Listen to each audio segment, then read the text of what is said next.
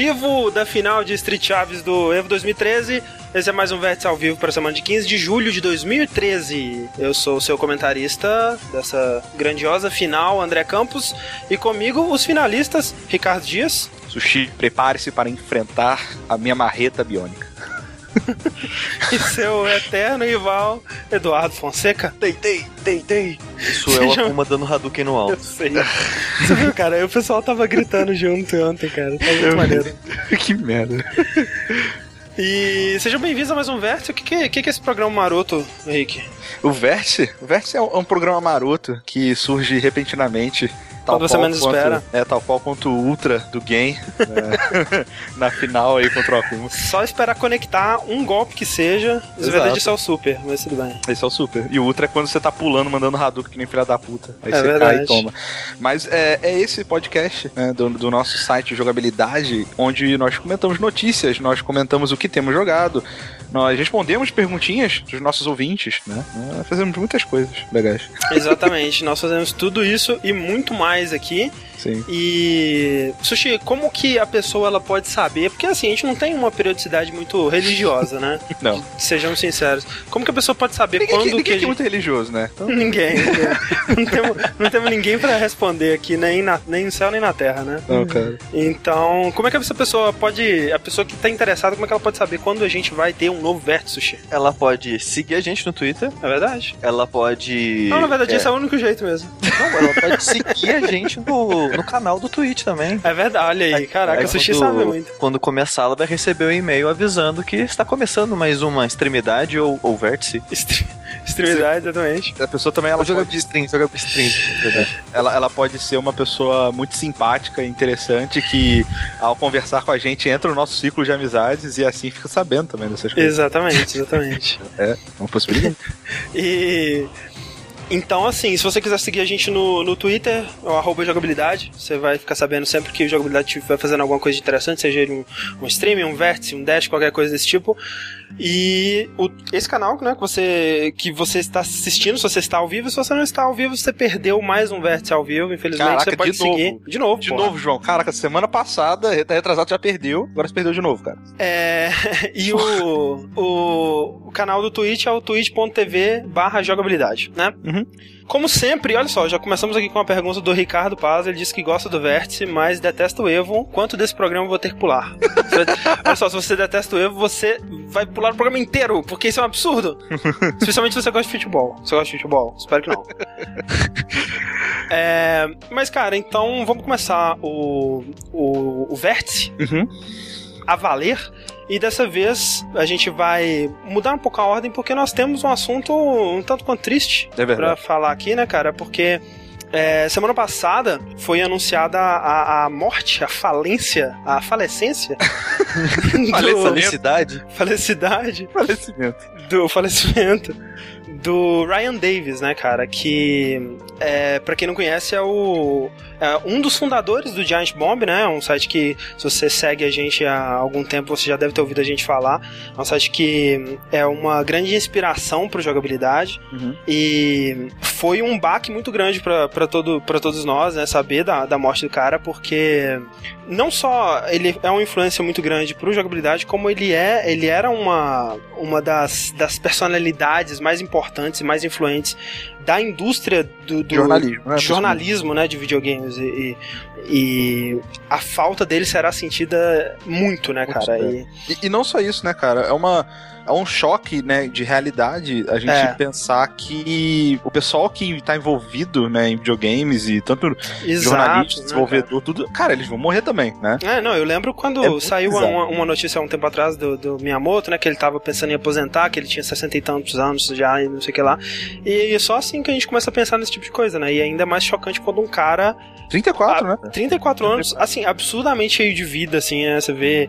É, Já as... de casar, velho. É, cara, muito sinistro. Muito no fim de semana antes, cara. É um absurdo. É, tava planejando pra sair em lua de mel e, e de repente, assim, do nada. Ainda morreu. não sabe, né, o motivo. Ninguém não divulgaram. É, é não divulgaram. Eu acho também que não, não, não importa muito, né? E. É é uma assim, né? faço ideia que, que se a gente ficou triste, imagina o pessoal do Giant Bomb, a, a esposa dele, né? E, Jeff, né, velho? É, e, e assim, né, velho, pra, pra você ter uma ideia, o, o Ryan, ele. Se você gosta do Vértice, se você gosta do que a gente faz no jogabilidade do Dash do Vértice, saiba que você deve muito ao Ryan. Esse formato desse podcast que vocês estão escutando agora é. vem do, do Ryan, vem do Giant Bomb, vem do Bombcast. Uhum. Né? É, a gente, eu pelo menos, eu tomei gosto por esse tipo de discussão de videogame. Eu tomei gosto por podcasts, escutando o podcast da, da GameSpot, da, da Hotspot lá em 2005. É, e é bizarro, sabe? Você pensar que, por exemplo, eles, o pessoal do Giant Bomb e, em grande parte, o Ryan que, que tava lá desde o começo com o Jeff, são alguns dos responsáveis por esse, toda essa onda de gameplay comentado, né, cara? A gente, uhum. não, a gente não tinha gameplay comentado. Se você gosta do seu PewDiePie, se você gosta do seu Cry, do seu. Guilherme Gamer. Guilherme Gamer da vida aí, cara. Ryan Davis, velho. Ryan Davis, sem sacanagem, porque em 2007 eles estavam fazendo isso. 2006, 2007 eles estavam fazendo isso com Time Trotters lá no, no Giant Bomb, que era uma série animada que eles meio que jogavam jogos e comentavam por cima num formato que não era feito. Depois, quando eles fundaram o Jet Bomb em 2008, eles começaram, foram os, entre os primeiros, ou os primeiros, né, que começaram com esse lance do, do Quick Look, né, que virou uma febre, todo o site começou a copiar. Uhum. Esse lance de você. Eu lembro alguns anos atrás eu vendo uma entrevista com o Mega 64, deles falando que ah, o segredo para você fazer sucesso com vídeos na internet é você fazer um vídeo curto, né, cara? Não faça um vídeo longo, ninguém vai assistir um vídeo longo no computador, né?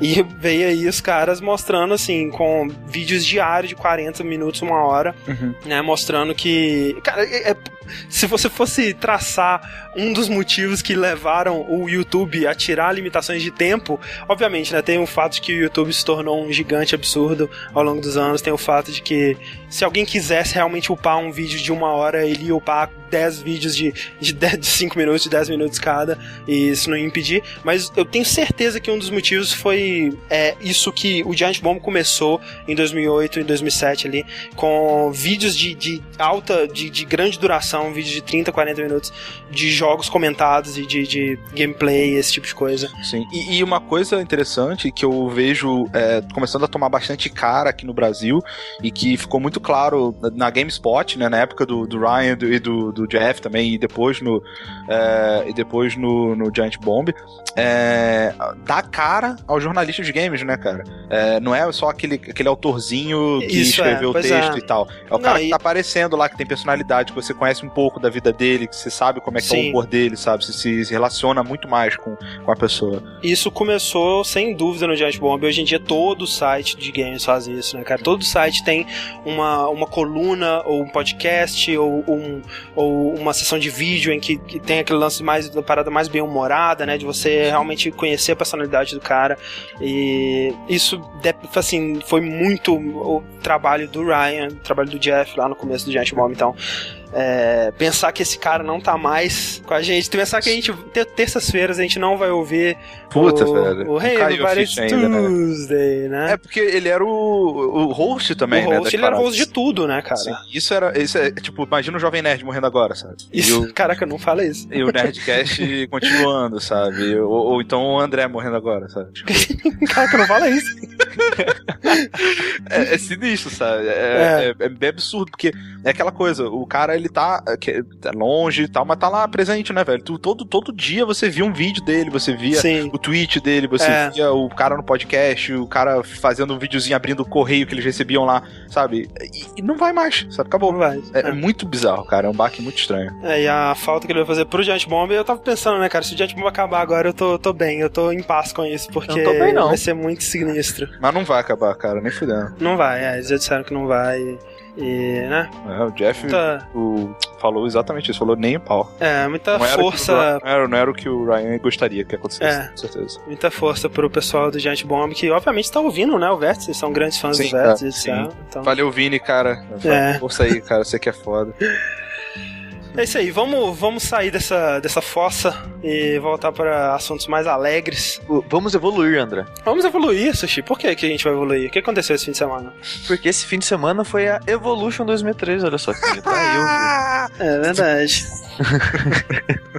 esse e... campeonatinho de luta maroto. E aí, olha só, eu quero saber, melhor Evo ou melhor Evo?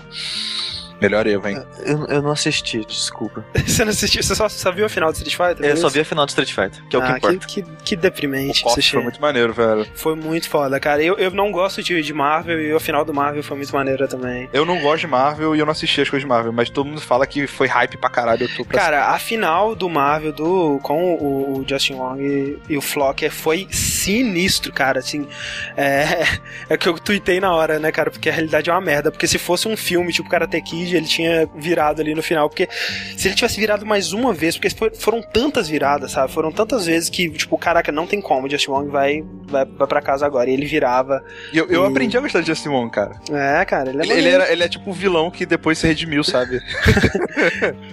ele, é o, ele é o eterno vice, né, cara? É o eterno segundo lugar. o Justin Wong é aquele que é gay? Não, esse desse... é, esse é o Rick. Rick Ortiz. Rick Ortiz não tava aí hoje, esse, esse erro, né? Que triste. Não tava, porque, cara, depois que você é expulso da Ricateia, tu fica meio bolado, sabe?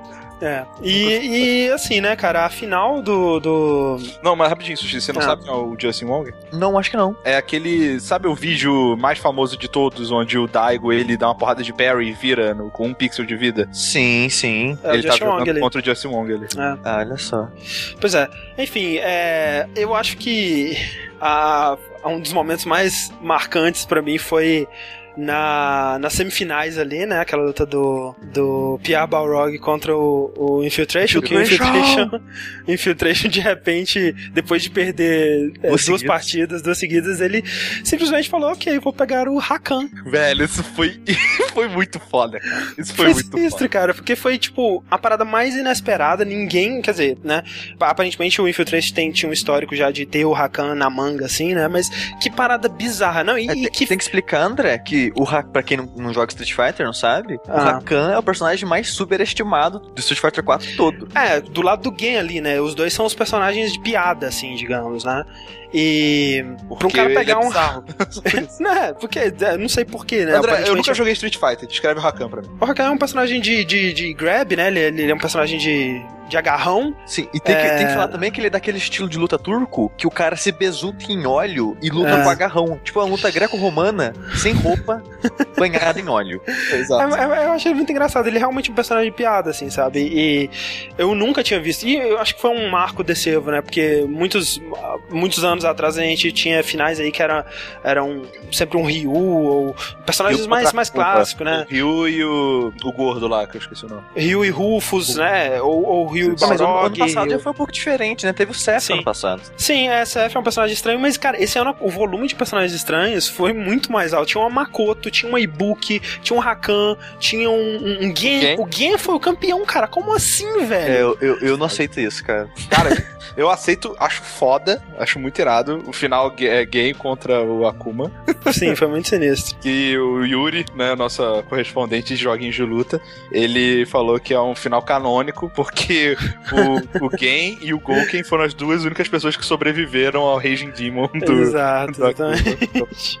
tá eu, tava torcendo, eu tava torcendo pra um final do, da Makoto contra o, o Gen, né, cara? Sim, cara, aquela Makoto joga demais, velho. Nossa. É verdade. No, nossa, jogou de, Eu tava torcendo muito pra. Porque a Makoto, velho, eu acho ela o personagem que prova que você não precisa de magiazinha no, no na porra do, do. Mas até aí o, o, o Gen também não tem magiazinha, né? É, mas ele. Nem o Balrog, nem o Rakan. Mas olha só, tem mais ou menos, sabe? Porque ele, eles têm aquela, aquela parada meio anime, querendo ou não, sabe? A Makoto. Ah, só uma. A Makoto ela, tem, ela, ela, que ela teletransporta. Ela teletransporta, ela tem o poderzinho dela é, também. É, ali né? é treino. Treino habilidade. Força de vontade. Né? O Fred Loma disse aqui que o, o Xian manda muito, né? Que Sim. o Xian é o, o, o, cara da Singapura lá que, que venceu, né? O, o, o jogador com game.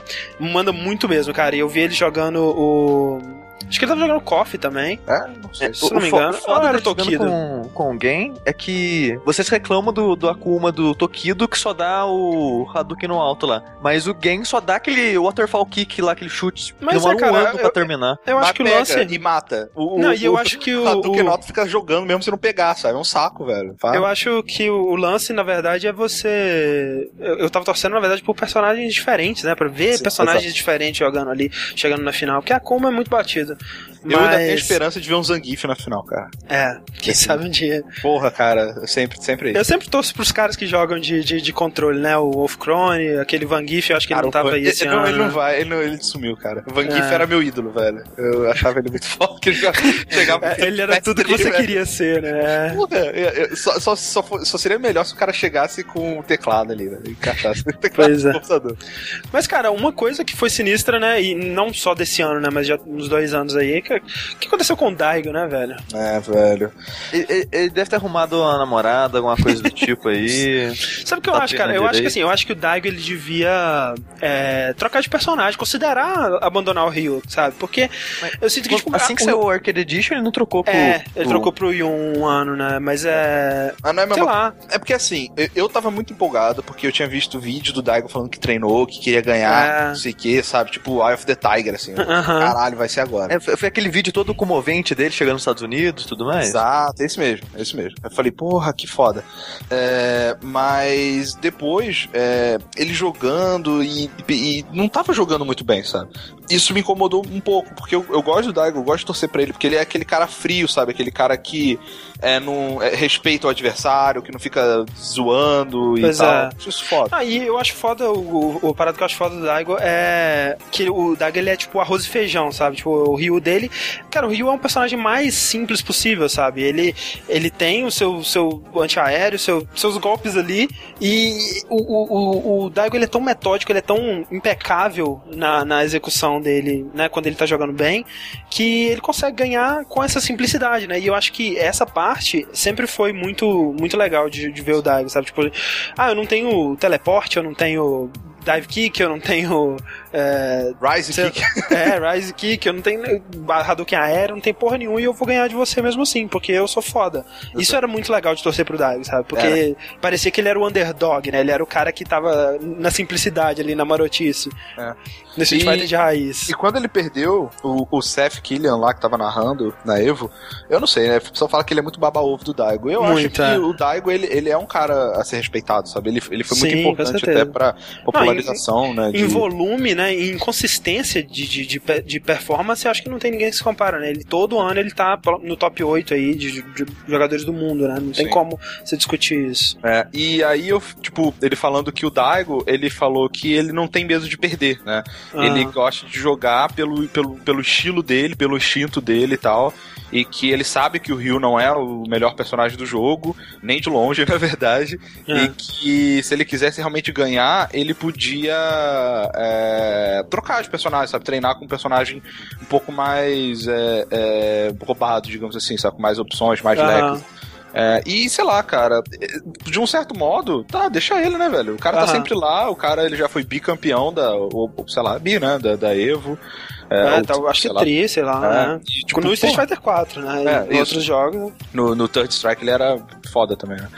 É, e sei lá, velho, ele tá, tá lá meio que, sei lá, tá, não tem medo de perder, tá se divertindo, ok, sabe? A gente pode torcer pra outros caras, então, vai, pra, pra ganhar mesmo. É, é até legal, né? Porque, né, pô, tipo, teve dois, três anos ali que a gente, ah, é o Dai que vai ganhar, né? E era o Dai que ganhava, enfim. Era emocionante, era, mas, né? Uhum. Essa coisa, assim. E além do, do, das lutinhas emocionantes e tudo mais, e ataque de coração, é, teve uma revelação, né? Da a Capcom, é. como sempre, estava presente aí, e resolveu revelar. E a Shinori Ono sobe, subiu no palco com seu inglês fantástico. Fantástico, Caraca, o, o Blanca na mão. Blanca na mão, tirou fotinha do Shoryuken. E resolveu anunciar um jogo novo, André. Um jogo novo? Ai meu Deus, um a Capcom inovando? Novo, Ai, aspas aí. Completamente novo. Um novo Street Fighter 4, olha só. Quem diria? Quem diria? Quem diria? É o Ultra Street Fighter 4. Fazer é... aquela piadinha com Super e Ultra. Né? Daqui a pouco é. tem Ultra 2, porque. Né? É. Ultra, é, exatamente. Porque é, eu já tinha vazado né, as, as imagens né, dos personagens novos que, que seriam. É, que estariam nessa nova versão do Street Fighter. É, e eu tava torcendo, na verdade, pra que eles chamassem Hyper Street Fighter, acho que seria não. Mas faz sentido o Ultra, né? É, o Ultra faz Ultra, é, sentido. Faz sentido especial. com o Street Fighter 4, exatamente. Mas o que que tem nesse Ultra Street Fighter 4, Sushi? É. Tipo, eu ainda não entendi direito a situação que ele funciona, esse bônus. Porque ele vai ser vendido como DLC, tipo Arcade Edition, Sim. em disco, como Arcade Sim. Edition também. Exato. Só que parece que se você não tiver o Arcade Edition e comprar isso, você vai ter o Arcade Edition e ele ao mesmo tempo. É, eu imagino que sim. É porque, né, é como se tipo, você está comprando a mais recente atualização. Então você vai ter todas as atualizações até ali. E além disso, é tipo, você, se você não tiver o Arcade Edition comprar esse DLC, que vai ser 15 dólares ou 40 uhum. dólares o disco, você vai ter o Arcade Edition e vai vir cinco personagens a mais, seis estágios a mais é. e, e, todas as roupas que existem pra Street Fighter. Sim, e obviamente eles vão devem lançar mais pra frente aí mais conjunto de roupas, né? Que ah, eu, sim. Eu sempre acho muito legal, eu acho muito legal, então me, me, me julguem.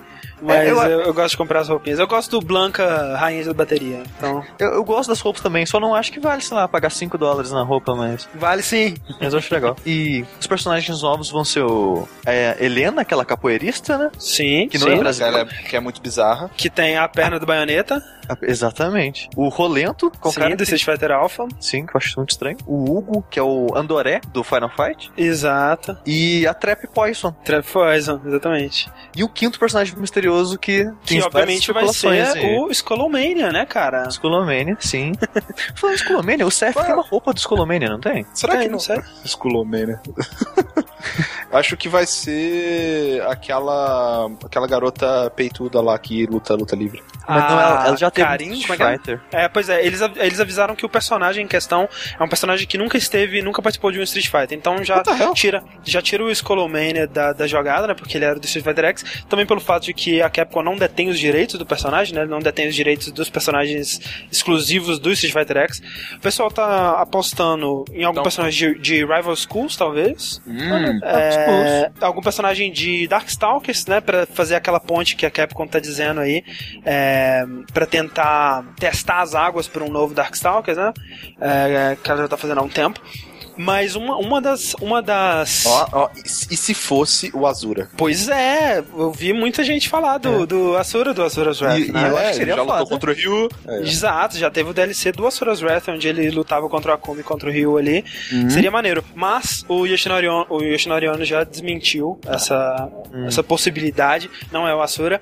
É, eu, assim, eu tô apostando no, num personagem de Darkstalkers, um Morrigan da vida. É, não sei, acho que não vai encaixar, sabe? Parece estranho. É, cara, né? Tem o Rakan.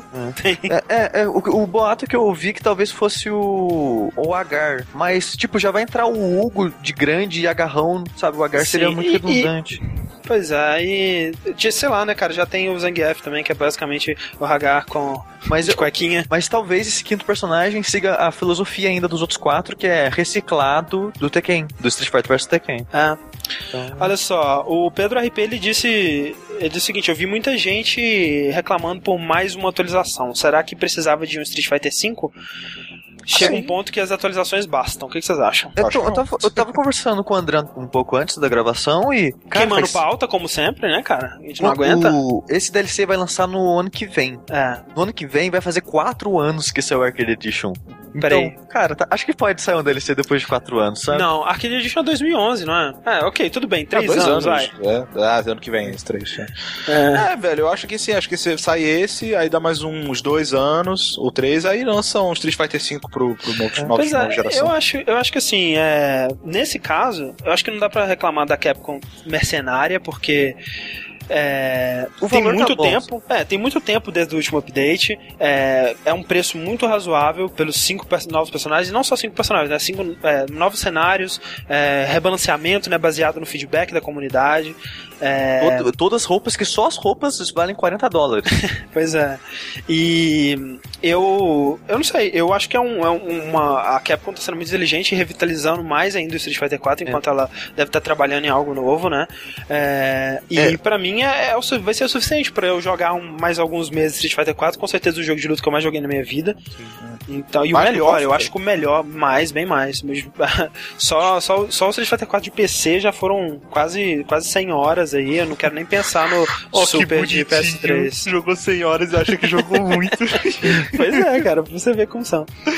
E é, o Ogro ele fez um. Ele disse um. um, um fez um, um, argumento muito bom aí pro pessoal que tá reclamando das, atualiza das atualizações. Quantos Street Fighter 2 vocês jogaram, né? Porque teve o Street Fighter 2, o Street Fighter 2 Turbo, Super Street Fighter 2, teve o Street Fighter Hyper, Street Fighter 2 Super 2 Turbo, né? Então, HD Edition, né? Então, assim, a Capcom tá aí já. Tá, não tá surpreendendo. Ai, meu Deus. Damos, damos um spoiler do próximo tema.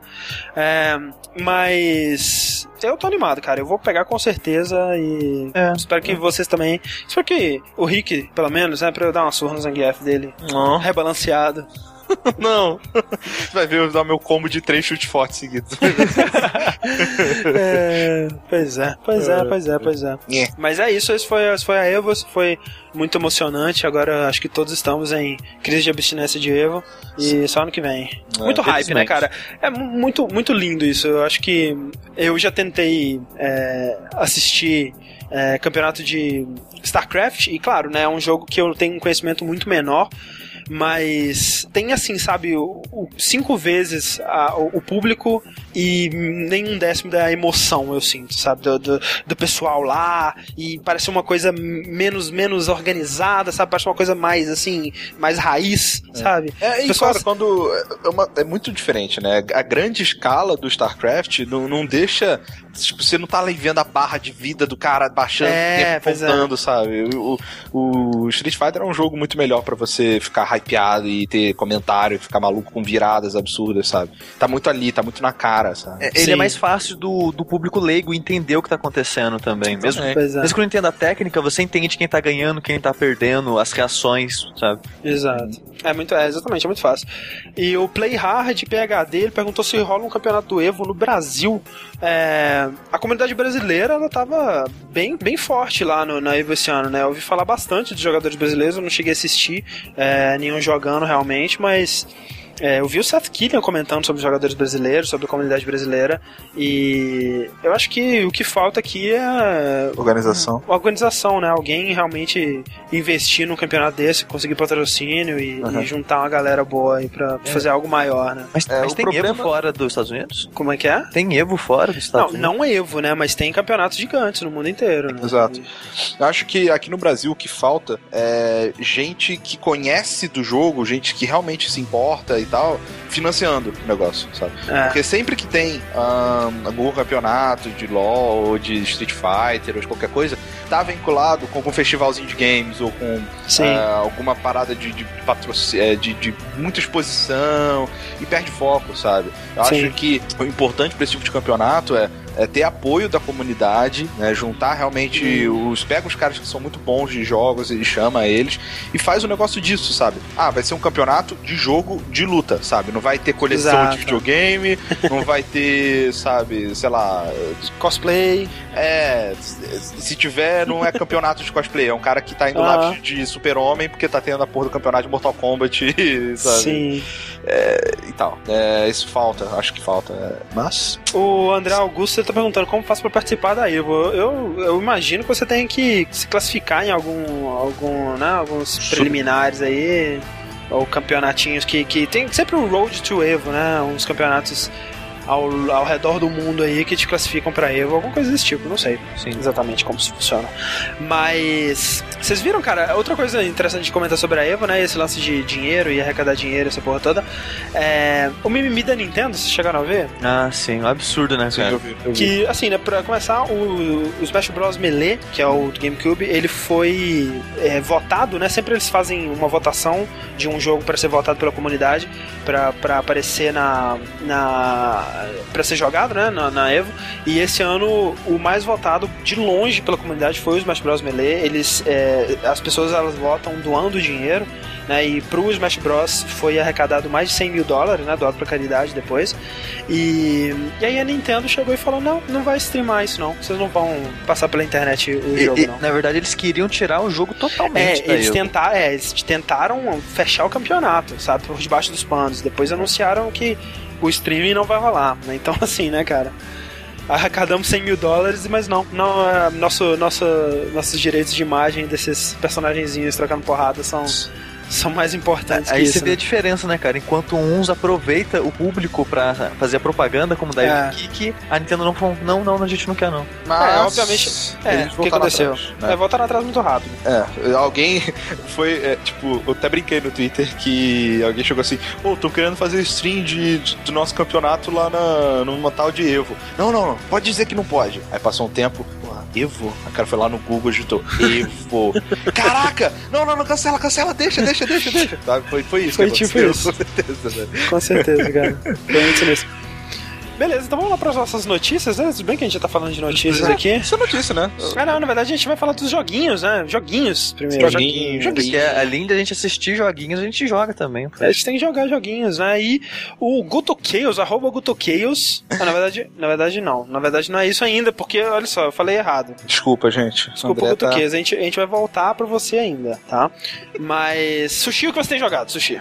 Ai, meu Deus. Eu tenho perdido da minha vida, minha, minha última semana de vida. Não Peraí, que eu vou morrer rapidão, rapidão, rapidão, rapidão, O, o, o Fred Loman, é, ele disse que ele fala, engraçado a gente falar Evo, porque ele sempre fala Evo, mas eu não entendo porque as pessoas falam Evo. Evo, é, em inglês eles falam Evo porque é Evolution, né? Então tem Sim. que falar Evo, porra.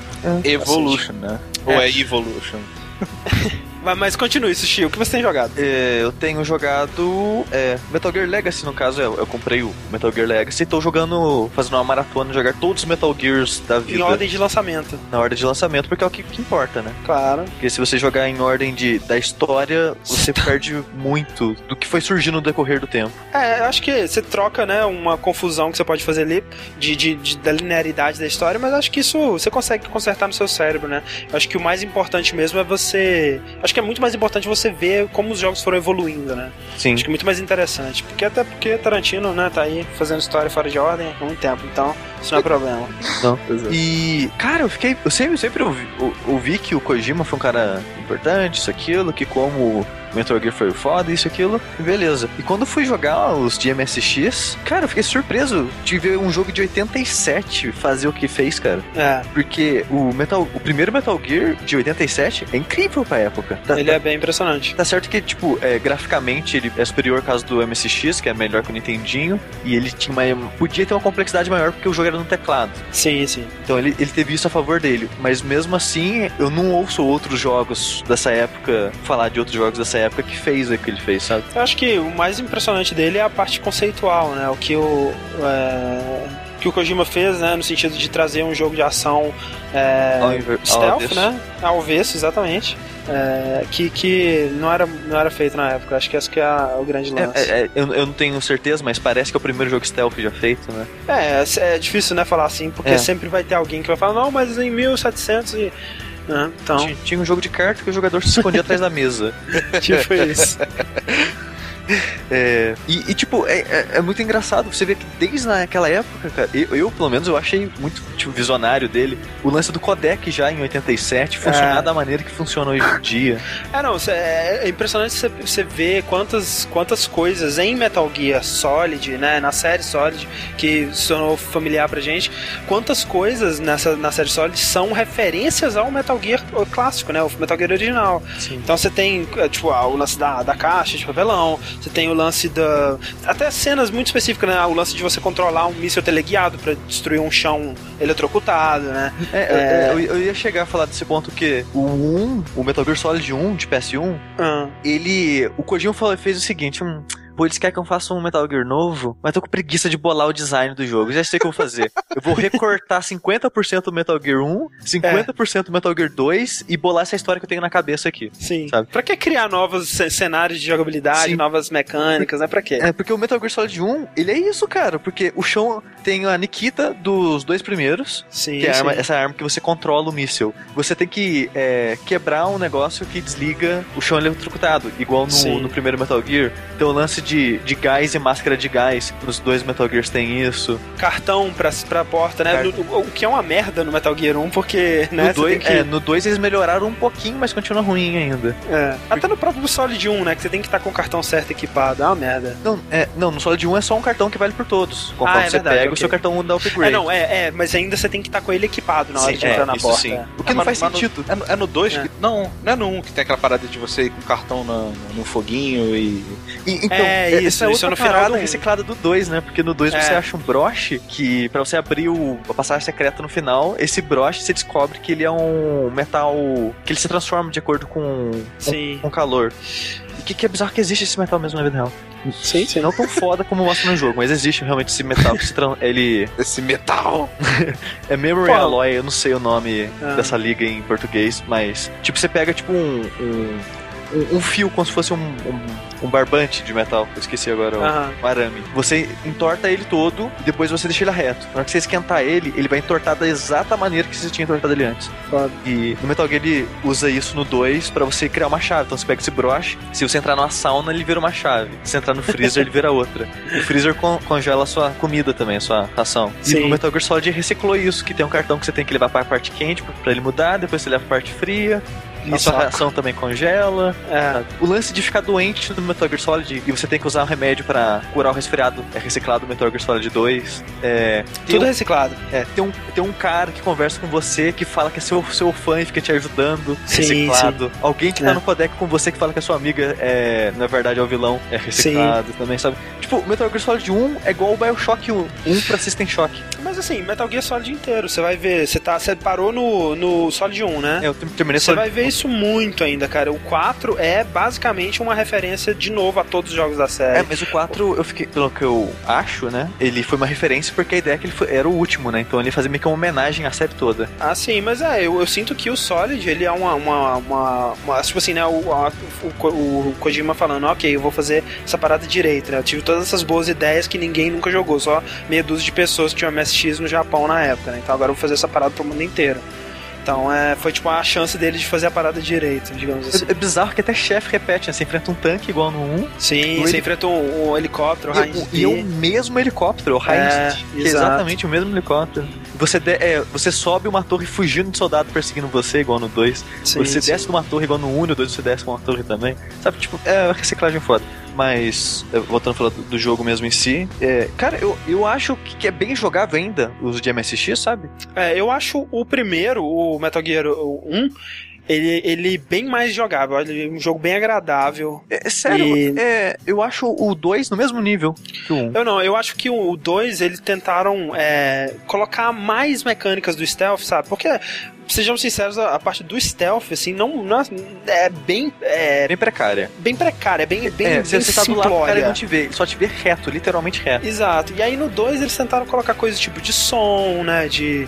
de é, é, tentaram é, dar mais complexidade à parada do stealth. Sim, né? é, é no 1 você não agacha e nem rasteja Isso, e não tem é. radar. No 2 você já tem radar. E o ambiente ele reseta cada tela que você muda. Exato. Ai, cara. No 2 tem um radar que é da área. E na, pelo radar você acompanha o movimento dos personagens. Então, é, os soldados não resetam cada vez que você muda de tela. Porque ele é, o jogo carrega aquela área inteira em vez de carregar só a tela. Pois é, e tem o lance de no 2 eu acho que é, os inimigos eles têm é, estados, né, de, de, de, de caution, né, de ficar mais olhando assim, de ficar passar muito mais tempo alertas, né. E eu sinto que essas coisas que eles tentaram fazer é, acabam, é, assim, é complexo demais para engine, né, para aquele, pra aquele formato de jogo. E eu sinto que acabou prejudicando o jogo do que ajudando. Eu, eu, eu já não acho isso porque, tipo, por exemplo, quando alguém te vê no 1, não tem como se fugir, porque você não esconde. Ah, você simplesmente tem que matar todo mundo ou ir pra uma área que de vez em quando tem uma área que anula o alarme.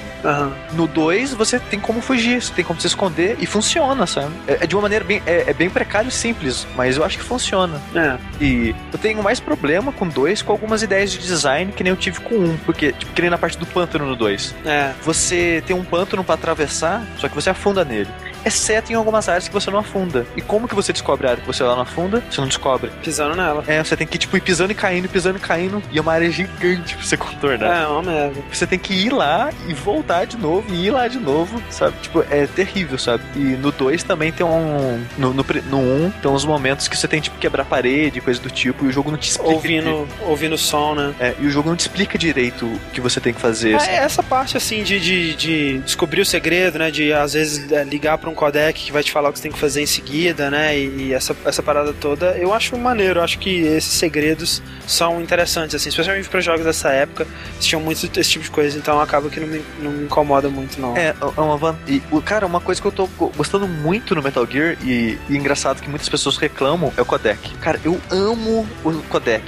Mas é, é isso que tá, cara, porque o lance do codec é que você tem que estar tá interessado naquela história. Quando você tá interessado naquela história, o que você mais quer é ouvir personagem, os personagens falando sobre aquilo.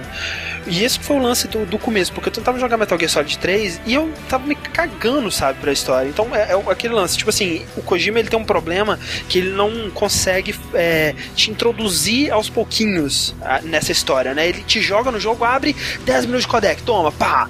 Ele não sabe, tipo assim, ah, vamos fazer você se importar com os personagens aos pouquinhos e tudo mais, e aí, quando você estiver se importando, a gente joga uma cutscene de 10 minutos. Não, ele já começa com o gás todo. E hum. esse que foi um problema para mim, porque eu demorei, é, até eu me importar com os personagens, eu não me importava com os codecs. E só depois que eu comecei a, a gostar mesmo. E, cara, tipo, no Metal Gear 1, eu terminei, acho que ele acho que com 9 horas. Sei lá, 3, 4 dessas horas eu fui em codec, sabe? Porque eu ah. fazia uma coisa, abria o codec e colocava, tipo, conversava com todo mundo até começar a repetir a conversa de todo mundo. Sim, sim. É. Porque eu queria saber a opinião daquelas pessoas do que estava acontecendo, porque eu acho o codec uma maneira muito interessante de um espião infiltrado em um lugar ter contato com o que está acontecendo em outra área. Sim. Sabe? Porque ao mesmo tempo que você está naquela base isolado do, do, do grupo, você sabe que tem uma trama política por trás, que tem mais gente filtrada dentro, entre eles e não sei o que, sabe? Parece que você está vivendo duas tramas ao mesmo tempo. Sim. E eu, eu, acho muito legal a maneira que o Kojima entrega essa, essa história. E ele, e ele faz uma coisa parecida com o System Shock Bioshock de você tem mais história caso você queira mais história. Exato, você tem que procurar essa história. É, porque, tipo, você pode simplesmente terminar o jogo e você vai ter informação suficiente para entender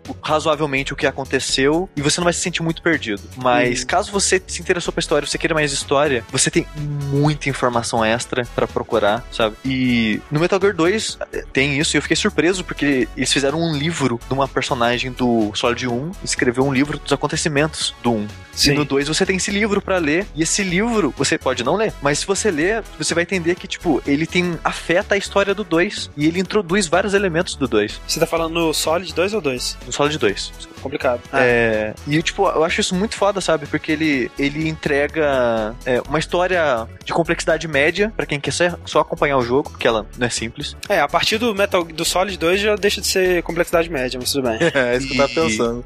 complexidade média para quem, né? É. E caso você queira, tipo, mais conteúdo, você quer saber mais sobre a história de cada pessoa, o que elas fazem, é, quem é ligado com quem, quem aquela pessoa fez antes daquele jogo, o que ela fez depois daquele jogo, assim, todas essas informações através de codec, de arquivos é, em menu do jogo, esse tipo, eu acho isso incrível. Pois é, muito maneiro.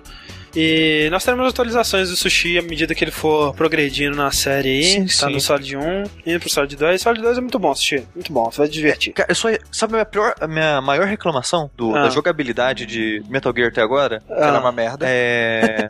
não, é, é, uma, eu tenho é, duas coisas sobre a jogabilidade antes de, de, terminar. Eu não acho ruim a movimentação e interação com o ambiente e essas coisas. Até onde eu joguei. Eu acho que o Metal Gear. Eu tento, conforme eu vou terminando, eu vou falando no Twitter que eu terminei e vou dando de leve minhas opiniões assim.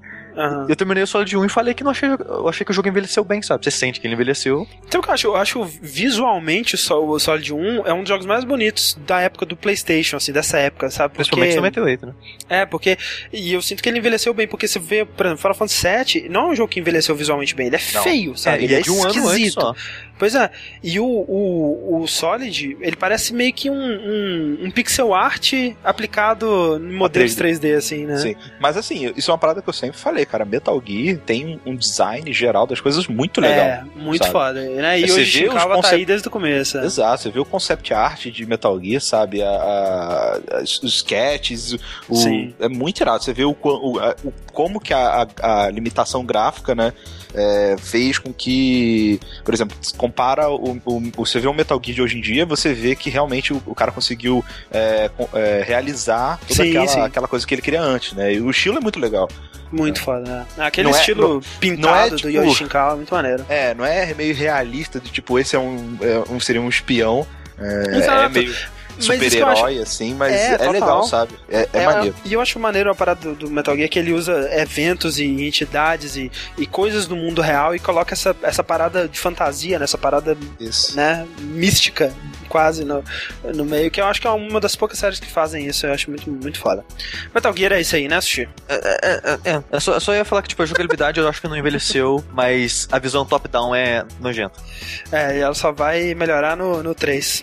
É porque, cara, não dá para jogar sem radar. É, porque você não enxerga. É. Você enxerga em cima do seu personagem. Você não enxerga em volta. Como é que você vai saber Sim. quem tá vindo, de onde tá vindo, sabe? É, aí você tem que encostar na paredinha, é uma bosta. Enfim, é isso aí. É Metal Gear. Metal Gear é isso aí. Então vamos lá para o próximo jogo, Rick, porque o Guto Metal Chaos, Gear. agora sim o Guto Chaos, olha aí. O Guto Chaos, ele está é. perguntando sobre uhum. a nossa opinião a respeito do jogo Rogue Legacy. Olha! pois, pois bem. Guto Coincidência. Guto Chaos, é. Coincidência. Eu andei jogando bastante é, Rogue Legacy. É, eu assisti esse Quick Look há um tempo atrás, né, antes de sair no Steam e tal. Sim. É, me interessei, fiz a pré-compra lá no site dos caras e comecei a jogar, velho. É um jogo bem divertido, é bem interessante. Rogue Legacy, pra quem não sabe, é um jogo. Imagina um jogo de, de plataforma, assim, de você side, side scroller, né? Uhum. É, tipo é, é, Metroidvania, né? Onde Sim. você tem aquele mapinha de quadrados, né? Normal, de, de tudo Castlevania. Uhum. Você vai pulando, entrando nas salas e enfrentando os monstrinhos. Né? Até aí tudo Exato. bem. A, a diferença é que você morre e, e é, esse entra a parte meio que roguelike, né? Que tá até no nome. É, você morre, você teoricamente começa de novo, né? Do início da, do castelo. Aí que entram os poréns é, que torna Rogue Legacy. Rick, Oi? eu vou ser babaquinha durante 3 segundos aqui. E ele não é bem um roguelike, mas tem eu elementos sei. de roguelike. Calma. Eu, caraca, tá vendo? O sushi não deixa terminar, velho. Não deixa. Eu falei que é, eu, eu ia ter falar que é aí que termina as semelhanças, porque uh, no roguelike tradicional você morre, por exemplo, uh, Binding of Isaac, né? Você morre e você começa do zero, do início do, de tudo, com uh, as salas randomizadas e novos itens pra você descobrir, etc. É, no Rogue Legacy, quando você morre, você tem a opção de escolher três personagens que teoricamente são descendentes do personagem que você acabou de jogar é, para continuar a sua aventura. E é legal que esses personagens que você escolhe, logo depois de você morrer, eles têm características. É, é isso é muito maneiro. Né? É. Isso é muito legal. Isso, assim, digamos, a, a, única parte que eu acho realmente foda desse jogo. Muito foda, assim, muito foda mesmo. digamos, né?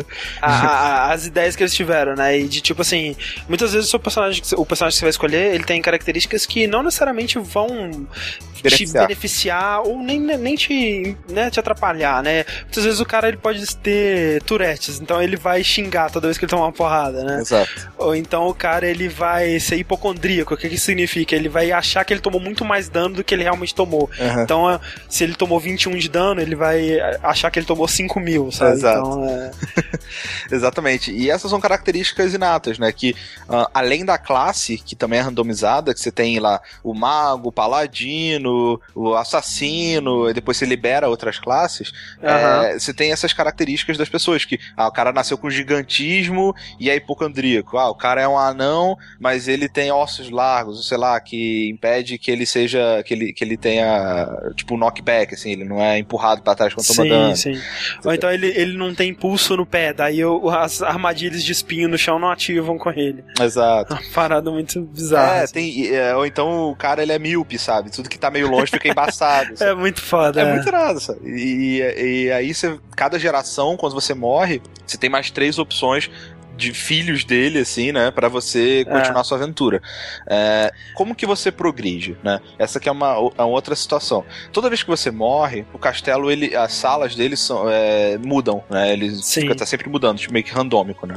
É, só que é, o, o, dinheiro que você coletou naquela, naquela aventura que você fez antes de morrer, ele continua e você pode gastar esse dinheiro para comprar novas, aumentar suas habilidades, né? Aumentar a sua uhum. vida, mais, mais de dano, mais de mana, é, melhorar sua armadura, né? É, Isso. Colocar runas nas suas armaduras, por exemplo, no início você não tem pulo duplo, mas você descobre uma runa dentro do castelo que você pode comprar ela e você fica pulando duas vezes. É, Dash, por exemplo, é uma outra runa e assim por diante. E um podcast legal também, né? Excelente. É, exato, é um podcast que eu recomendo que todos vocês ouçam. Mas é, é maneiro, eu acho que eu acho maneiro disso da parada do dinheiro é que você não pode é, guardar esse dinheiro, né? Você Exato. não pode ficar é, juntando um bilhão até finalmente conseguir comprar a parada de 10 mil dólares ou 10 mil moedas que custa, né? Você tem que gastar esse dinheiro antes de entrar no castelo, né? Porque tem o, o, o Caronte, né? Um, é. uma, uma figura encapuzada na porta do, do castelo que pega todo o dinheiro que você não gastou. Então, você é obrigado a gastar esse dinheiro, né? Exato. Acaba que você tem runas depois que vai diminuindo a quantidade de que você tem que dar para ele, né? Do dinheiro, mas. É... Ainda assim, né? né? né tipo, você vai dar 92% do teu dinheiro. Isso, você fica é, com bom, 20 de gold. Né? É, uma, uma redução bem, bem, bem pequena. Exato. E o seu objetivo é derrotar quatro bosses que tem no castelo, em quatro áreas diferentes, porque apesar do castelo ser randômico, a estrutura dele, é, sei lá, pra baixo você sempre vai ter o porão, pra direita sempre Sim. a floresta e, sabe, e pra cima sempre o. o torre. É, a torre, isso. É, e aí, cada lugar desses tem um, um, boss, e quando você derrota os quatro, você abre uma porta pro dourada pro último boss, que tá sempre no início de todo o castelo. Sim.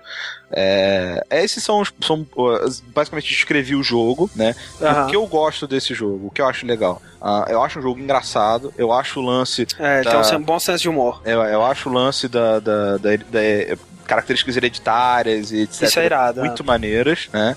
Uhum. A trilha sonora dele é bem divertida, a jogabilidade dele é, é bem é ok, controla bem, né? O pulo e porrada, é, etc. Eu, eu acho que para assim, né? É, para essa parte de plataforma eu acho que ele não, não controla tão bem, assim, acho que o controle do ah. personagem, essa é uma das paradas que me incomoda, assim, pra, pra... Ele não, ele assim, né, se você for comparar com os jogos, com os jogos que ele tá tentando emular nesse sentido de plataforma, né, que é um Castlevania, um Metroid da vida, eu não sinto que a, o controle do personagem e, e, a sensação do combate em si, uhum. é, a parte da espada e tudo mais, é...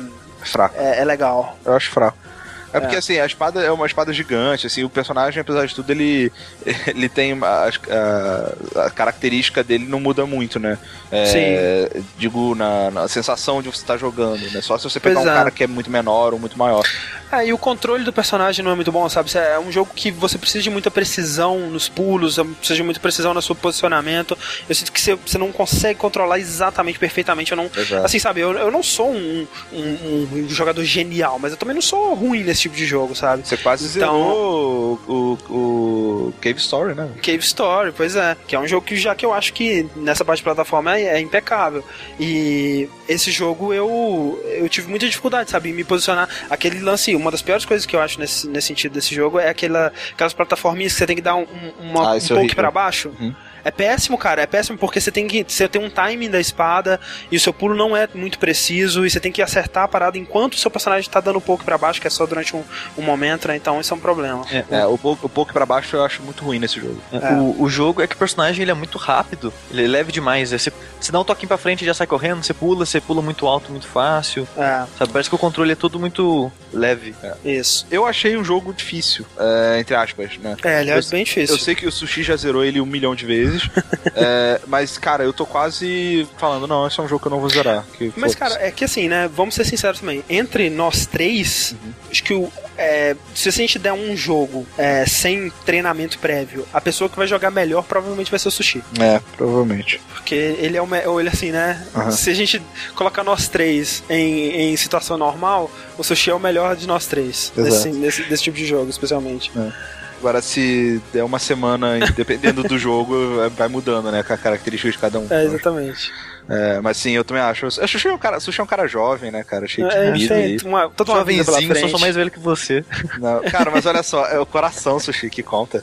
Você é uma criança, você ainda é, não é, foi amargurado pela vida, cara. É verdade. Antes fosse, Rick, antes fosse. Você ainda não apanhou pra vida, cara. É. Essa pica tá batendo em mim faz tempo. É, né? tá bom. Anyway, é, e aí que tá, eu, esse jogo é um, é um, jogo divertido, mas que já tá meio se tornando meio frustrante para mim um pouco, que eu por exemplo, é, tô jogando há um tempo, né? Já o, cada vez que você faz um upgrade ele vai ficando mais caro, né? Uhum. E depois de um tempo, um, tem muitas vezes que você faz um, uma corrida pelo castelo, você junta, sei lá, 800 de gold e foda-se, você não pode comprar nada. Não tem nada pra comprar. É, aí você vai ter que começar do zero de novo. É, é, mas aí é o gargalo, Rick, que tipo, Um, um, lance que eu acho muito bom do jogo e o que faz ele ser tão viciante, porque para algumas pessoas esse traço de ser viciante é mesmo que divertido, é, é que o jogo depende da sua derrota para que você progrida no jogo.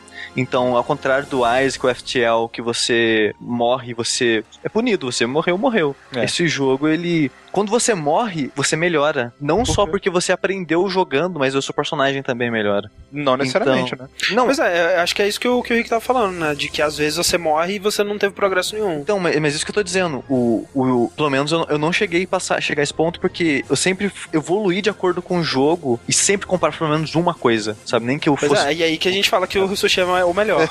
pois é. eu não. E o Gad Yusuke tá perguntando quem é o pior. Provavelmente eu, né, cara? Eu acho que não. Eu acho que, André, acho que eu e você gente tem meio que uma característica, é, nível padrão bom. Eu acho que é. varia, varia, do tipo de jogo. É, Por exemplo, talvez. se chegar assim, ah, vai, vocês três, joguem esse jogo de estratégia. É, o, o André é melhor jogo de luta, o Rick é Com melhor certeza. jogo de estratégia. É. É, mas, tipo, e conforme você vai é, melhorando como jogador, você vai melhorando como é, no, nos status, uhum. você consegue chegar mais longe, matar mais bichos, abrir mais baús. Então você consegue mais dinheiro e consegue comprar mais coisas, sabe? Uhum. É, assim, para mim, cara, o que, o que o Sushi disse é muito certo, porque para muita gente esse lance de você se sentir viciado é o mesmo que você se divertir, né? E para mim eu me senti viciado nas primeiras horas que eu joguei. Eu queria continuar tentando, tentando, tentando pra, né, ver, porque eu tava naquele, naquele loop de, de progresso e de comprar a próxima coisa, de comprar a próxima. É, e, e tal. essa parte é irada. Mas essa parte é legal, mas exatamente. E, exato. E o lance é que, tipo assim, chegou, chegou uma hora que isso não tava mais uhum. suprindo meu, meu, minha felicidade. vício. E aí, é, e o que, e o que sobrava era um jogo bem medíocre, assim, no Exato. sentido de, de ser bem mediano, né, em todos os aspectos dele. É, eu, eu, eu, não consigo, eu, assim, eu, eu, como eu já disse no aquele dash que a gente fez sobre o Diablo, eu odeio jogos com, com cenários é, aleatórios, né, e obviamente o, a disposição do mapa é aleatório no, no Rogue Legacy, né, ele tem muitos é, é, formatos de cenários que se repetem, né? Você vai vendo é, ao longo das suas repetições que ele usa vários moldes, né? Mas mesmo nesses moldes, a ideia dele de um desafio, de uma sala difícil, de uma, alguma coisa que você vai ter mais trabalho para passar, é ou colocar um inimigo gigante que dá mais dano, ou encher a sala com um bilhão de inimigos. Isso para mim não é divertido, sabe? Não é interessante. Eu prefiro, eu prefiro, alguma coisa com, com estratégia, uma coisa que é, você tem que. Mas aí, ah. esse é um tipo de estratégia, é, é, essa situação, porque eu concordo que não é a melhor, mas acaba sendo um tipo de estratégia também, porque se tem é, vários inimigos. Geralmente é uma sala que é aberta e tem vários inimigos na sala de desafio para você pegar runa. Uhum. E quando não é sala de pegar runa, geralmente os inimigos são dispostos de uma maneira que eles não vão agrupar, não vão, não vão fazer um gangbang você. Vai vir tipo dois, três no máximo para cima. E, e é você manejar a situação, como lidar com esses inimigos, sabe? E, e progredir aos poucos a sala. Então esse jogo é um jogo de muito paciência. Você tem que, Sim. Você tem que esperar é, a hora certa para atacar, você tem que não me, não, não, me agrada porque uma das coisas que eu mais aprecio nesse tipo de jogo é bom game design, sabe? Um design de level, cenários né? maneiro. É, exatamente. E, e para mim o que eu sinto do, do Rogue Legacy é que a, a ideia de desafio dele é fazer uma, uma, uma, arena e jogar um monte de inimigos. E isso, assim, concordo, tem a sua, o seu quê de estratégia, tem o seu quê seu de apelo, desafio né? ali, o seu apelo para muita gente, porque tem muita gente amando esse jogo, mas não é para mim, sabe? Não é o que me cativa num tipo de jogo, não é o tipo de desafio que eu gosto num, num jogo desse, então. Eu, não, não é nem o problema, o problema é nem com, tipo, com isso que eles estão fazendo, porque enquanto eu tava progredindo, tava ok. O problema é que eu cheguei acho que no meu ápice de. É, é aquele. é muito aquele lance de, tipo assim, quando passa o, o que tava te prendendo no jogo, você percebe é. que não tem muito mais ali. É, não. Ele é um jogo que ele tem um bom design, mas não tem um bom level design e um bom gameplay. É, é ele, ele, tem, tem ideias muito boas. Sim, é, o é. design, tipo, de, a ideia de bolar o jogo, o lance de Isso, você morrer e ressuscitar e evoluir ah, essa ideia é foda, muito foda. Né? Só que ele pecou na parte da jogabilidade em si e o level design. Né? Exato. Essa curva aí de, de dificuldade aí que para mim foi chato. Olha Nossa. só, o Dariek perguntou se precisa de um PC muito bom para rodar isso. Acho que o não. Sushi pode, pode responder melhor é, isso. Como eu não tenho um, um, PC de verdade, um desktop, eu só tenho um notebook, e ele roda, sabe? Eu... É, Mas é tipo... é o que você tava me falando, né? Quando tem alguns desses efeitos de, de, de hereditariedade, ou uma, uma cor sépia, ou esse lance de ficar é, embaçado em volta, né? Aí é, ele pesa um pouco mais. Só, né? na verdade. É. é. É, bizarro, porque, tipo, tem duas coisas coisas estranhas. Então eu tô sabendo. Sushi tá jogando o jogo aí a dois frames por segundo. Em câmera lenta, né? Não é mole de jogar mesmo. Eu não escolho gente míope nem astigmatismo, porque eu não gosto de jogar, né? Aí é fácil. Mas... E até eu, né, Rick? Vou abrir é, aqui o é. torrent, 30 é. flash players aqui. tá pra renderizar os vídeos. Mas o estranho é. do jogo é que, tipo, se eu colocar na resolução máxima do computador e full screen, o jogo não roda nem fudendo. Fica um lag Nossa, ridículo. Mas se eu colocar na mesma resolução em modo janela, o jogo roda normal. Caralho, né? Olha só, aí, o jogo. Ah, o... Aí, tipo, eu liguei o notebook no monitor do, da televisão e, e jogava na televisão. em janela. Boa. Olha só, o. Excelente. O Mosquib, porque o, o Rogue Legacy ele se autodenomina um roguelite, né? Que é isso que o Rick tava falando, de ter elementos de roguelike, mas não é, ser um roguelike, é, né? Eu cheguei a explicar o que era o roguelite, né? Quando você fez o streaming de Rogue Legacy, mas Sim. é isso. Roguelite é um jogo com elementos de roguelite. Exatamente. E o Mosquib tá perguntando se Dark Souls é um roguelite. Hum. Eu, eu, acho, hum, acho que falta elementos. É um roguelite-like. É. é. Porque falta, tipo, que assim, a parada de randomização é importante, eu acho. No, é verdade. É uma característica importante pro, pro roguelike, assim. Sim. E não tem isso no Dark Souls, né? Não tem. O que o Dark Souls o, tem é o, o lance tem de você. Punição, ele é um jogo a perda, que exatamente. Muito e mesmo assim não é permadeath, né? Tem, você tem. Exato.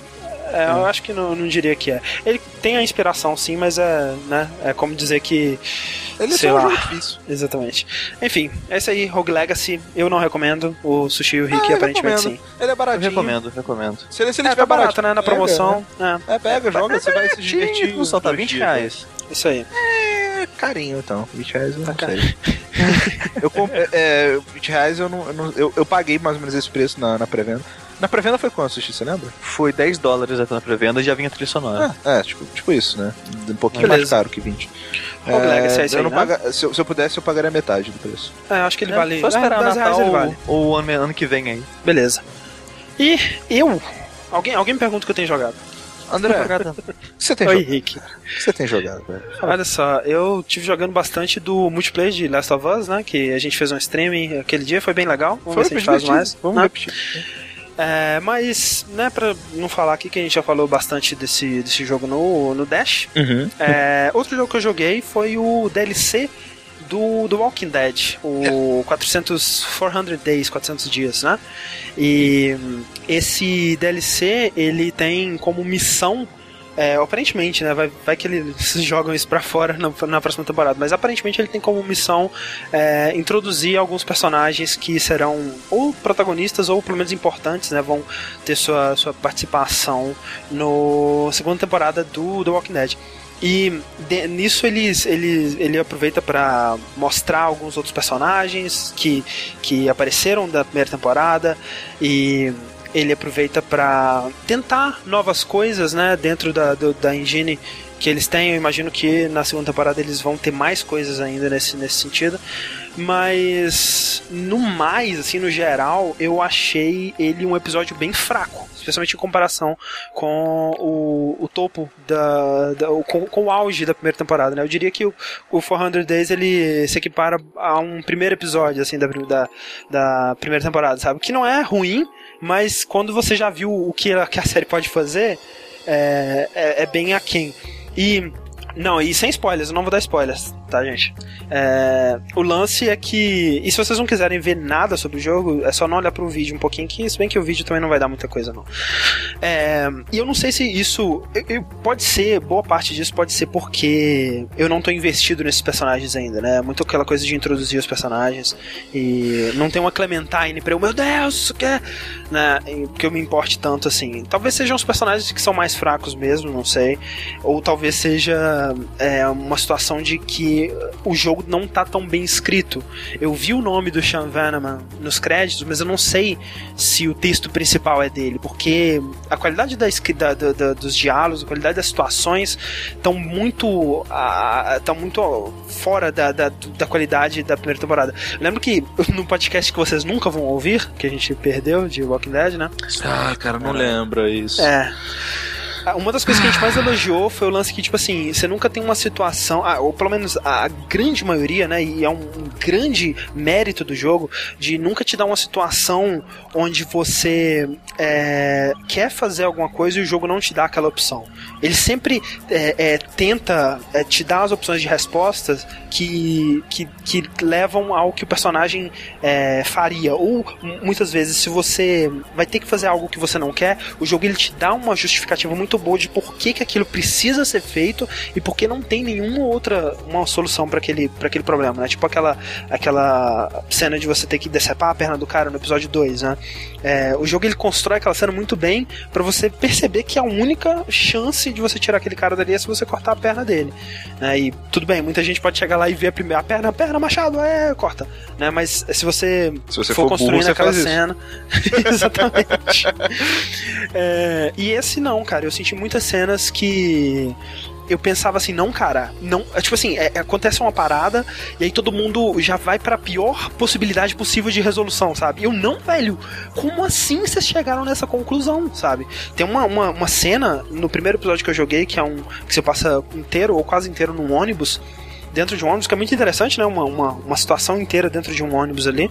É, eles chegam numa conclusão de como se te livrar daquela situação rápido demais, sabe? Eu até acredito que aquela possa ser a única solução possível e uma solução horrível para a situação, mas eles não construíram a cena, entendeu? E foi isso me tirou do jogo e me tirou do jogo várias vezes durante os episódios. Claro que tem uns episódios que são melhores que os outros, mas de modo geral eu achei a qualidade bem fraca. E quanto tempo mais ou menos tem desse, desse uma hora, uma hora e meia, são cinco episódios curtinhos, uma hora e meia, duas horas no máximo. É bem. Pra, é bem, é... pra tudo? Não, não, pra tudo. Olha só. São episódios bem curtinhos é, mesmo. É isso que é estranho, porque tipo, eles apresentam cinco grupos distintos em uma hora e meia, parece muito rápido. É, é, é que assim, né? É que na real não são cinco grupos distintos, né? São cinco personagens, ou no máximo uma dupla de personagens dentro desse, desse grupo, né? Que eles estão hum, tá. é, apresentando. Mas vale muito a pena porque é a introdução da segunda temporada e eu boto muita fé que e vai ser tão boa quanto a Por que vale muito a pena? Por quê? Porque o Loma me deu com a Shinsei. Olha aí, yeah. que bonito. Bate aí, Loma. É... Aliás, talvez eu. Talvez não esse final de semana, porque eu vou estar com visita aqui em casa. Mas eventualmente eu vou fazer um stream disso aí, eu acho. É uma boa, uma boa. Hum. Sim, sim. É, o Pedro RP tá dizendo: no primeiro jogo você jogava com um único personagem com a intenção de interpretá-lo. Com mais personagens jogáveis, isso não fica estranho. Imagine ter cinco personagens de você dentro do jogo. Acho que vai ficar estranho não gostei disso. É, eu imagino que quando chegar a segunda temporada, você vai jogar com um personagem só, né? É, eu não acho que vai seguir esse esquema de cinco personagens, cinco histórias. É, é mais uma, uma, um conjunto de histórias curtas e tem aquele lance tipo um, um 21 gramas, assim, que as cinco histórias separadas elas se juntam no final e é, a porra toda. Ele foi ao mesmo tempo que uma introdução pro 2 foi um teste, né, cara? Um teste, é. Eles tentaram.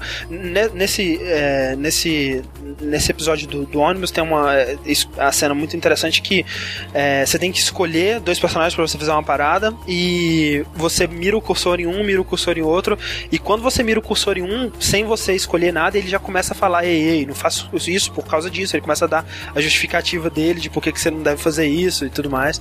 E, e você mira o cursor no outro, o outro para de falar e ele começa e eles vão começando a falar e é bem, bem uma cena bem interessante assim.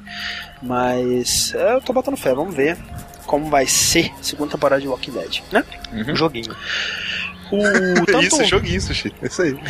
é, Walking Dead joguinho, porque se for a série, por favor, já quem tá assistindo isso, ainda. É. claro. O João Vicente C, e no Twitter, arroba João Vicente C, e também o Shirokaze no chat, ele tá falando, com The Last of Us no páreo, o visual cartunesco do game do Walking Dead diminui o impacto do jogo. Eu senti isso mais no começo, né? Aquela lance de você se adaptar ao novo jogo, porque eu realmente fui direto do Last of Us pro Walking Dead, e, né, tem lance dos, da, das expressões faciais, do labial, que é muito pior, né? Mas é, aos pouquinhos você vai deixando isso, você vai se imergindo naquele mundo de boa, não, não afeta tanto assim não. Um jogo muito legal. Beleza? Beleza. Ok. Ok. E já que estamos falando de joguinho, e já que o Rick ganhou aí um presentinho do Fred Loma, eu, eu também ganhei um presentinho do Fred Loma. Queria agradecer aqui que ele me deu um Just Cause 2. É, e o, ele deu um presente também pra mim. Ele tá comprando a gente, tá vendo isso, André? Olha que bonito. Absurdo. e... O que, que ele te deu, Sushi? Ele me deu Tiny Bang é, History. Olha aí, não um sei que é. Depois clique. Maneiro. Não, não, Tiny ah, Big Grandpa's Paints, não. Ah, não? Achei que fosse. Não. Mas olha só, por que que isso importa nesse momento? Por que que tá acontecendo no Steam? No Steam está acontecendo sabe. um assalto, André. Ah, meu Deus. Gabe Newell tá apontando jogos pra gente e fazendo a gente jogar dinheiro neles. Exatamente. É... Está acontecendo a, a promoção de verão, Verão, né? a Summer Sale. Exato, Aquele momento onde a gente vende a avó pra comprar joguinhos. É, a gente tava conversando e a gente não vai jogar de... nunca.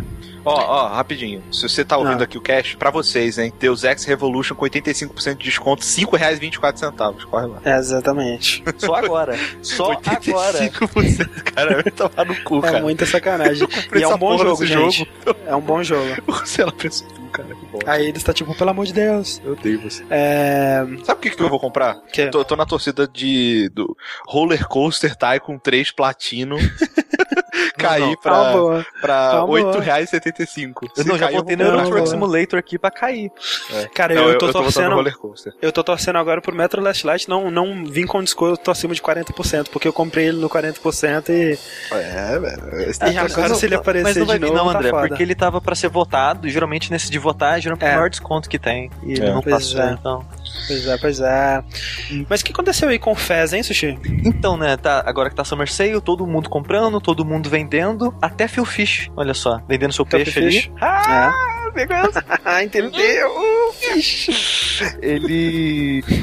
o Phil Fish, ele tweetou feliz da vida, dando um soco no teto de alegria. É. Hum. Que vendeu, enfim, conseguiu vender jogos. Ele, em, em dois dias, vendeu 105 joguinhos. FES, especificamente. 105 FES? Como assim 105 FES? 105 mil. É, é 105 mil FES. Porra. Porra, nossa, ele tá mal, hein, velho? Vamos comprar FES aí, galera. Coitado. É, é. Em dois dias. E é, e é muito louco você ver o gráfico é. de venda dele. Tá aí na tela o gráfico para quem tá assistindo ao vivo, porque vocês podem ver que, tipo assim, quando o Fez entrou em pre-sale, ele ficou em número 1 um no, no, no, nas vendas, né, naquela listinha de mais vendidos, né, durante uns dias. É, e você vê o, o tamanho do Spike, né, cara, que é tipo um décimo do, do que ele chegou nessa, nessa Summer Sale, né, cara. Então é absurdo a quantidade de, de, de, de, vendas que acontece nessa época, né, velho. Se você olhar, ele vendeu o quê? Quase 10 mil na pré-venda, é. mais 10 mil na venda, quando estreou. Tipo, vendeu agora 60 mil num dia. Num dia. É. Então é a parada sinistra. Tipo, e, e, o... e, como, e, tipo, ah. se você reparar no gráfico, entre o lançamento e a promoção, você vê que praticamente não vende. E fica só umas é. ondinhas bem curtinhas, deve tipo, vender um jogo ou outro, assim, no dia. Sim. E é por isso que a Summer tanta gente gosta de Summer Sale. Até empresa grande gosta de Summer é. Sale. Isso, claro. isso é foda, velho. Porque, é tipo, foda. o seu jogo já lançou. Tipo, depois de seis meses é cauda longa. Ninguém vai comprar mais. Exato. Tem que dar aquele spike de interesse, né? Sim. Então... E a Summer Sale faz isso, cara. Fez pro Phil, Fish e deve fazer pra quase todo mundo que tá participando. É, e, claro, né? você vende o jogo mais barato, mas o volume, né, cara, compensa em muito, né? Então é, é, é, bom para todo mundo. Sim, e muitas vezes a gente que nem compraria se não fosse por esse preço, talvez. Exato, né? e toda gente que não vai jogar o jogo, né, ah, cara? Sim. Que tá esse, é, esse é o melhor cliente. É o compra claro. não reclama. Exato. É verdade. Não, o sujeito tem é. toda razão, cara. E pra quem diz que o, o Phil Fish é um, um sujeito desagradável, vocês não têm coração. O Phil Fish é um amor. Um amor. Só que. é assim. Beleza. que mais? Agora que é, mais? é, hora. É, é, é, o que, que você acha da gente cada um indicar um joguinho, André? Pra gente. Tá, vou indicar pessoas... um jogo aqui ah, fala, que tá fala, em promoção fala que vocês compraram e indica o jogo. Tá, eu até agora comprei. Eu não sei, como que eu vejo a lista dos jogos que eu comprei? Ah, se você não lembrar de cabeça. Você lembra de cabeça? Metro Mass Light. Eu comprei Metro Last Light, eu comprei. O que mais comprei? Eu não lembro. Eu comprei uns Adventures da, da Watch é verdade, eu comprei Deponia, que é excelente. Ressonante, comprei Gemini Rue, comprei o, o Collection lá do Legacy of Kain, eu comprei o Collection do Sibéria. Comprei uns joguinhos bem, bem esquisitos aí que eu queria jogar Esses jogos indies que você comprou Deponia também é bom. É. o Fred Loma tá pedindo pra falar que eu comprei, que ele comprou. Não. Não. Porque você gastou tipo 300 reais já. E não estamos exagerando. Essa mulher tem um centavo, porque tudo que eu comprei, eu comprei com o meu Steam Wallet. É. Eu também, cara. Eu tinha. Eu juntei 30 reais no Steam Wallet vendendo cartas no Steam. E uma courier que dropou pra mim no Dota.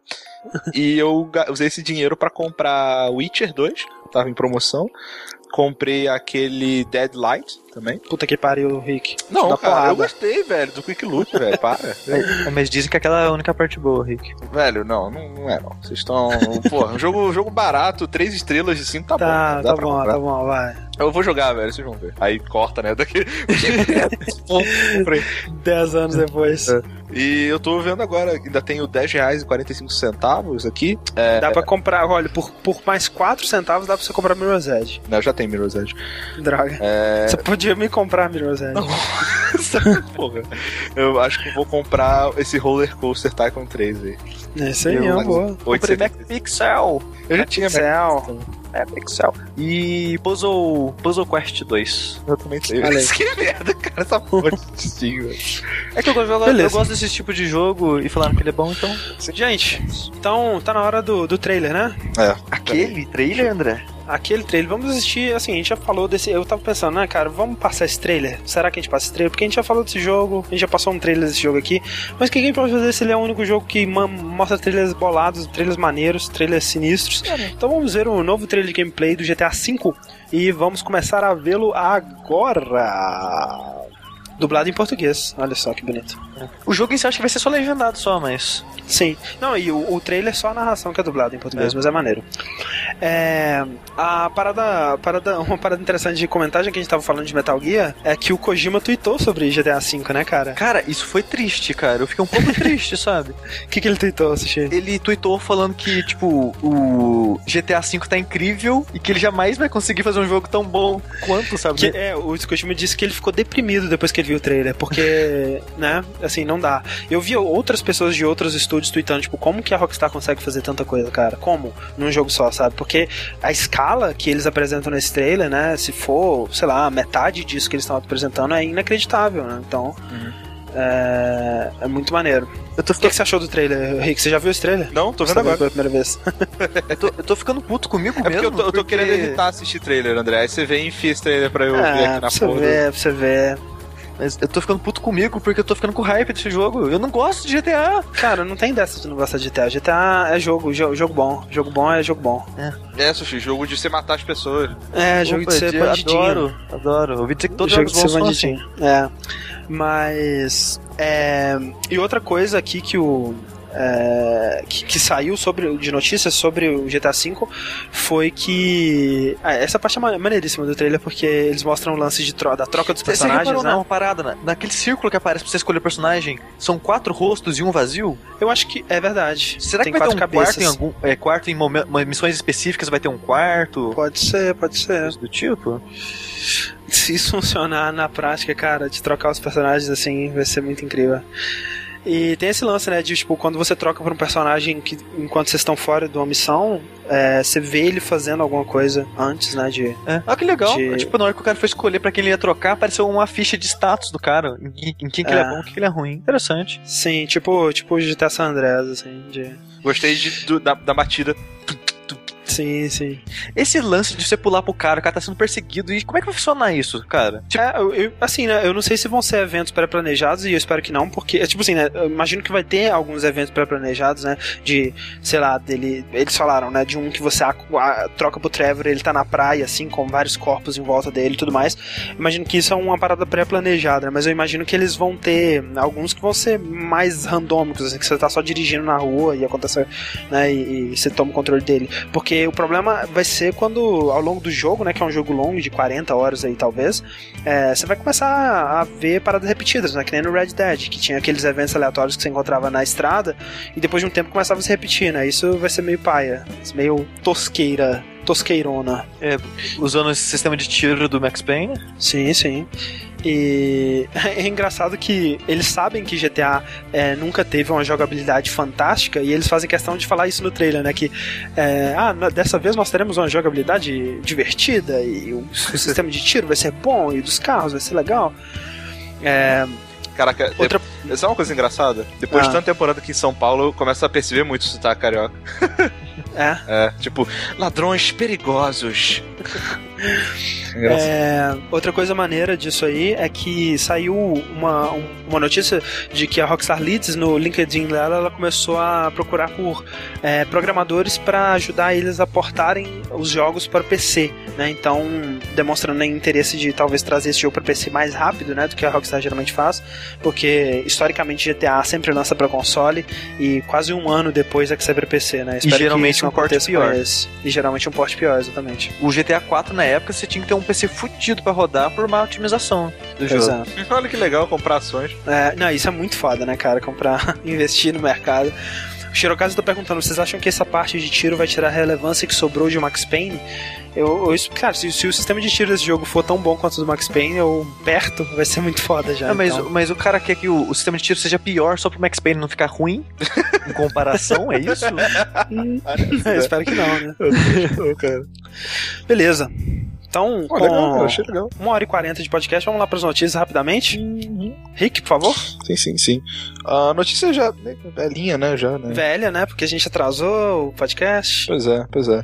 Mas, uh, bem, para quem não sabe, se alguém ainda não souber, Don Metric, né? Que era. Quem é esse cara? Don Metric era o cara que. O diretor, né? O fodão lá da, do, da parte do Interactive Entertainment Business da Microsoft, né? Que era uh, o departamento responsável pelo Xbox, por exemplo, né? É, Xbox 360, o Xbox One, etc. Ele saiu da Microsoft, né, cara? Foi trabalhar Isso. como CEO da Zynga, né? Aquele... Zynga. O não... que, que é Zynga? Zynga é aquela empresa que faz jogos mobile, sabe? Jogos sociais, é, sociais né? Social games, Isso. que tem bastante... Farmville. É, ela ajudou bastante no mundo dos jogos de Facebook. Exato, exato, exato, pra tirar os seus dinheirinhos aí em jogos free que não são free, sabe? Etc. Exato, jogos evil. É, jogos bem evil, né? E ele saiu, né, cara? O que gerou uma certa polêmica, né? Uns falando uhum. que o uhum. cara saiu, porra, do, do, no navio naufragando para entrar no iceberg, no, no, no Titanic, né? Que não saiu do, da merda pra ir pra outra é, merda. Porque olha só, primeiro, quando, quando essa notícia foi divulgada, uhum. a primeira impressão que deu na cabeça de todo mundo é que ele tinha sido demitido, né, cara? Exato. Porque aconteceu depois dessa merda toda que aconteceu e com o Xbox, né?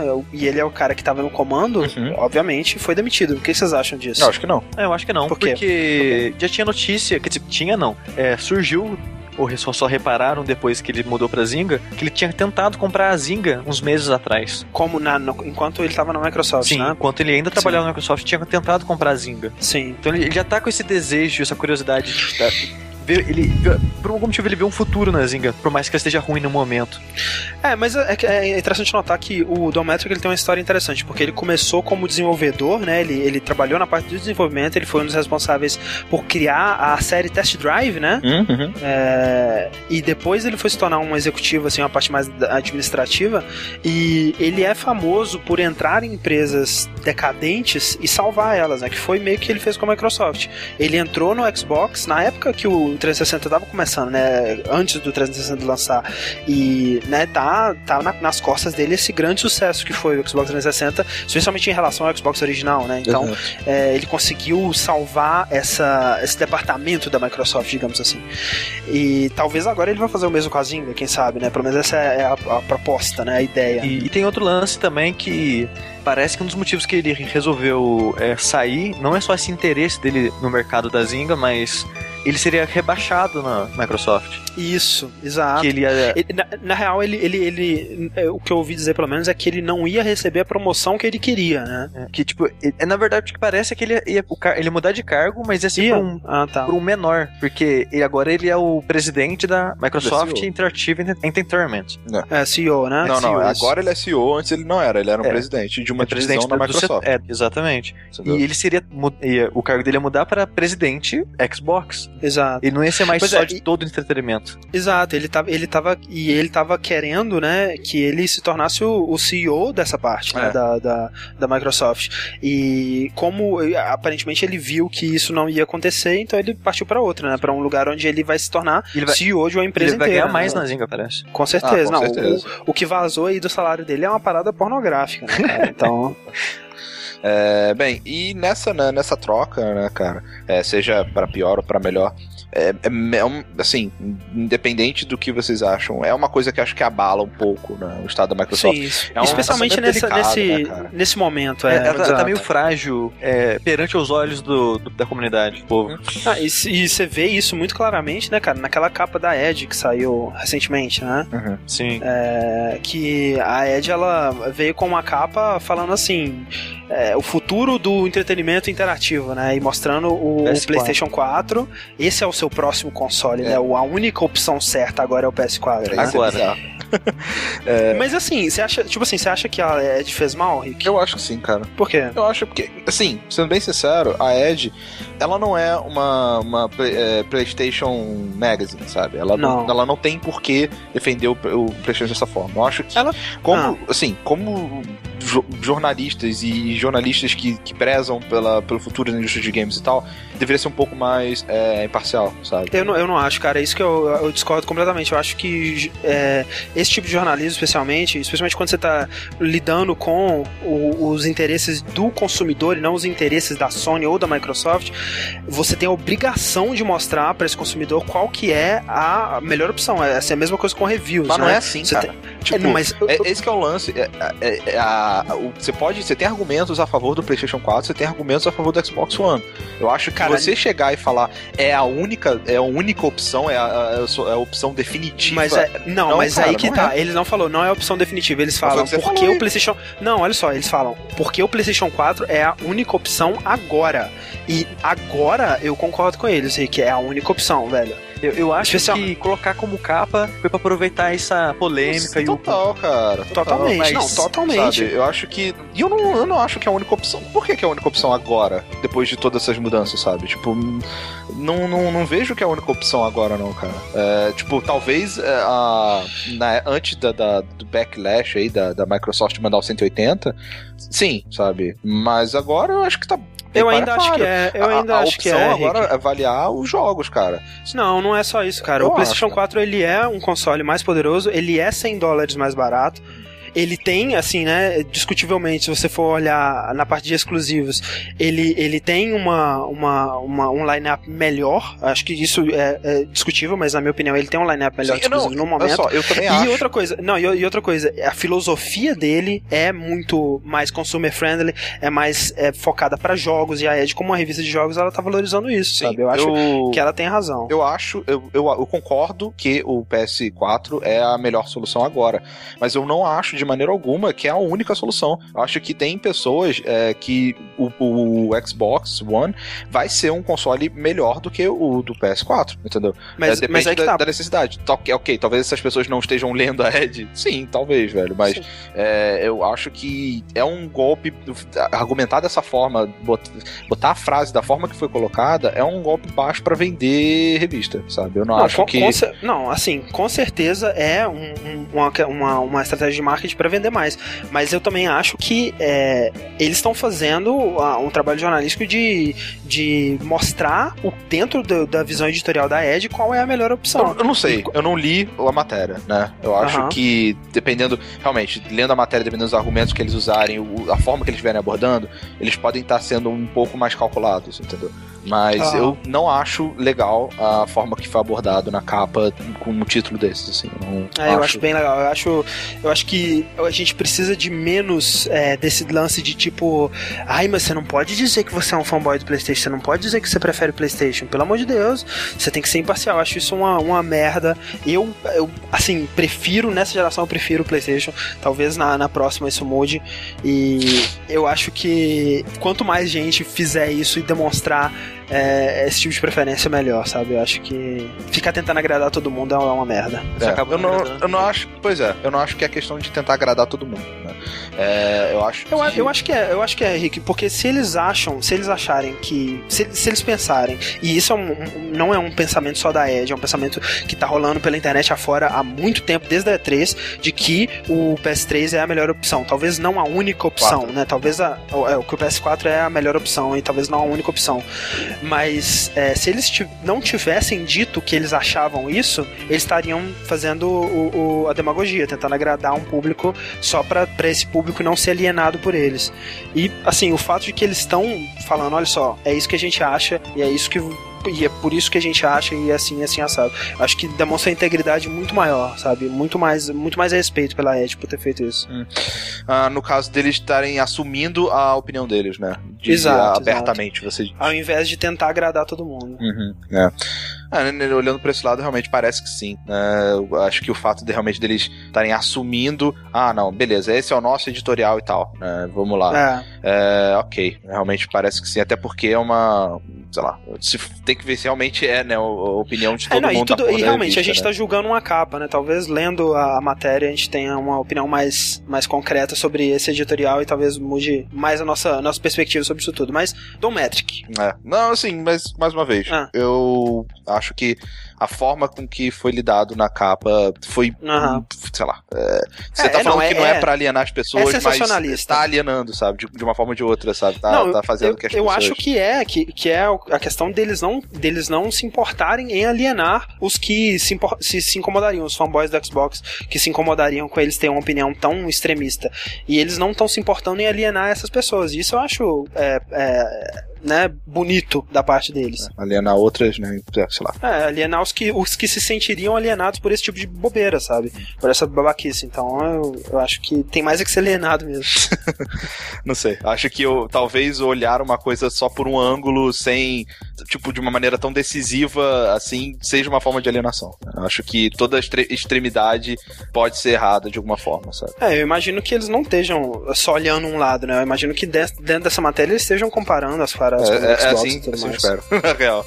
É, é, mas Don Metric. Don Metric, né? Tá, ele foi pra Zinga e o, a divisão, na verdade, que ele era o presidente, ela foi dissolvida e, e virou agora a Devices and Studios Engineering Group. Né, que, Olha que bonito. É que parece algo uh, mais abrangente, na verdade, né, cara? É, que talvez outros, outros devices, é, tipo Windows Phone, devem entrar aí, eu não sei, né? Alguma coisa assim. Uhum. e a, no lugar dela vai ser vai entrar a Julie Larson Green. Exato. é, que trabalhava já na Microsoft há um bom tempo, cara, desde é, 93, uma veterana velho. Aí. É, é, veteranaça lá na, na Microsoft. É, entrou como programadora, programadora velho. É. Olha aí. Isso é muito irado, né? Eu gosto do pessoal que entrou na mão na massa, né? E depois foi subindo. Gabe New aí. É, acho irado. Acho que dá uma, uma visão interessante. Mas bem que o Doméstico também, né? Já foi desenvolvedor e é. tá aí, né? Anyway. é, e é interessante, né? Que ela entrou lá como presidente dessa, dessa área nova, né? Ela já, já participou no desenvolvimento de Windows 7, já foi uh, líder na parada de, de design de, de, UI, esse tipo de coisa.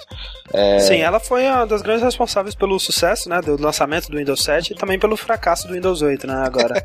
pois é. Então, ela, ela saboreou os dois mundos aí. Exato, exato.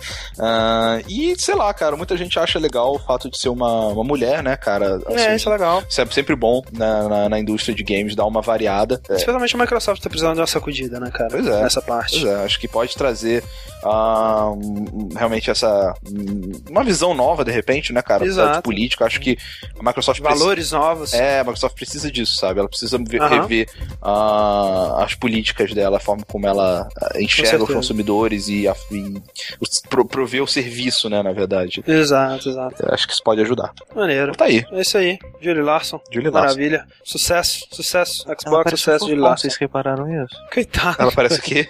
Fofão. Eu olhei, olhando assim rápido a foto da foto, falei, nossa, uma mulher bonita, né? Eu olhei melhor pra foto. Nossa, ela parece um fofão. Uma fofão Mas ainda assim ela tem um olho muito bonito. E você parece um sushi, sushi. Obrigado. É, eu, eu, sou branco, assim, mas as costas vermelhas, com um salmão, assim. A barriga de... E, e muita gente acha gostosinho. ok. e todo mundo me come com pauzinho. Ai, meu Deus, ok. Piada. Podcast para a família, é. sushi. É, tá. Tá. E outra notícia um pouquinho mais antiga aí é que a Double Fine decidiu voltar atrás das suas promessas do Kickstarter, né? O que, que aconteceu? Em 2012, 2012, ano passado, março, a Double Fine lançou o Kickstarter dela, que começou toda essa onda de Kickstarter, conseguiu 3 milhões e meio de dólares para financiar o, o Double Fine Adventure, né? Que atualmente já se chama Broken Age, uhum. e financiar um documentário sobre esse jogo também, né? E que eles tinham pedido, diga-se de passagem, inicialmente 400 mil dólares, né? E. Eles conseguiram 3 milhões e meio. E quem é que tá acompanhando esse documentário percebe que eles estão tendo muitos problemas, né? De. de dinheiros. de, de, financeiros no desenvolvimento desse jogo e de, de tempo, né? Eles não estão conseguindo é, cumprir o, o planejamento. Ah, o que o, o Tim Schafer fala é que ele fez um jogo grande demais, né? Ele se empolgou demais com o dinheiro que eles tinham ganho e fez um jogo grande demais. E agora é, como o dinheiro se esgotou e eles para eles, eles tinham duas opções, né? Ou cortar quase metade do jogo, né? E, e entregar o jogo com o, o, o, orçamento que eles tinham ali, ou o que eles vão fazer agora, que é lançar a primeira parte desse jogo como um, um early access, né? Digamos assim, um acesso é, prévio. Que é um recurso do, do próprio Steam, é, que Isso. agora você, você pode vender a, tipo, a versão beta ou a primeira parte do Isso. seu jogo, a pessoa paga adiantado e já tem acesso ele. É, e depois quando o jogo sair ele pega o full, né? Exato. Então o que seria? A pessoa ela vai, ela vai comprar o early access do jogo e vai ter acesso à primeira metade do jogo e dali a alguns meses sai a segunda parte, né?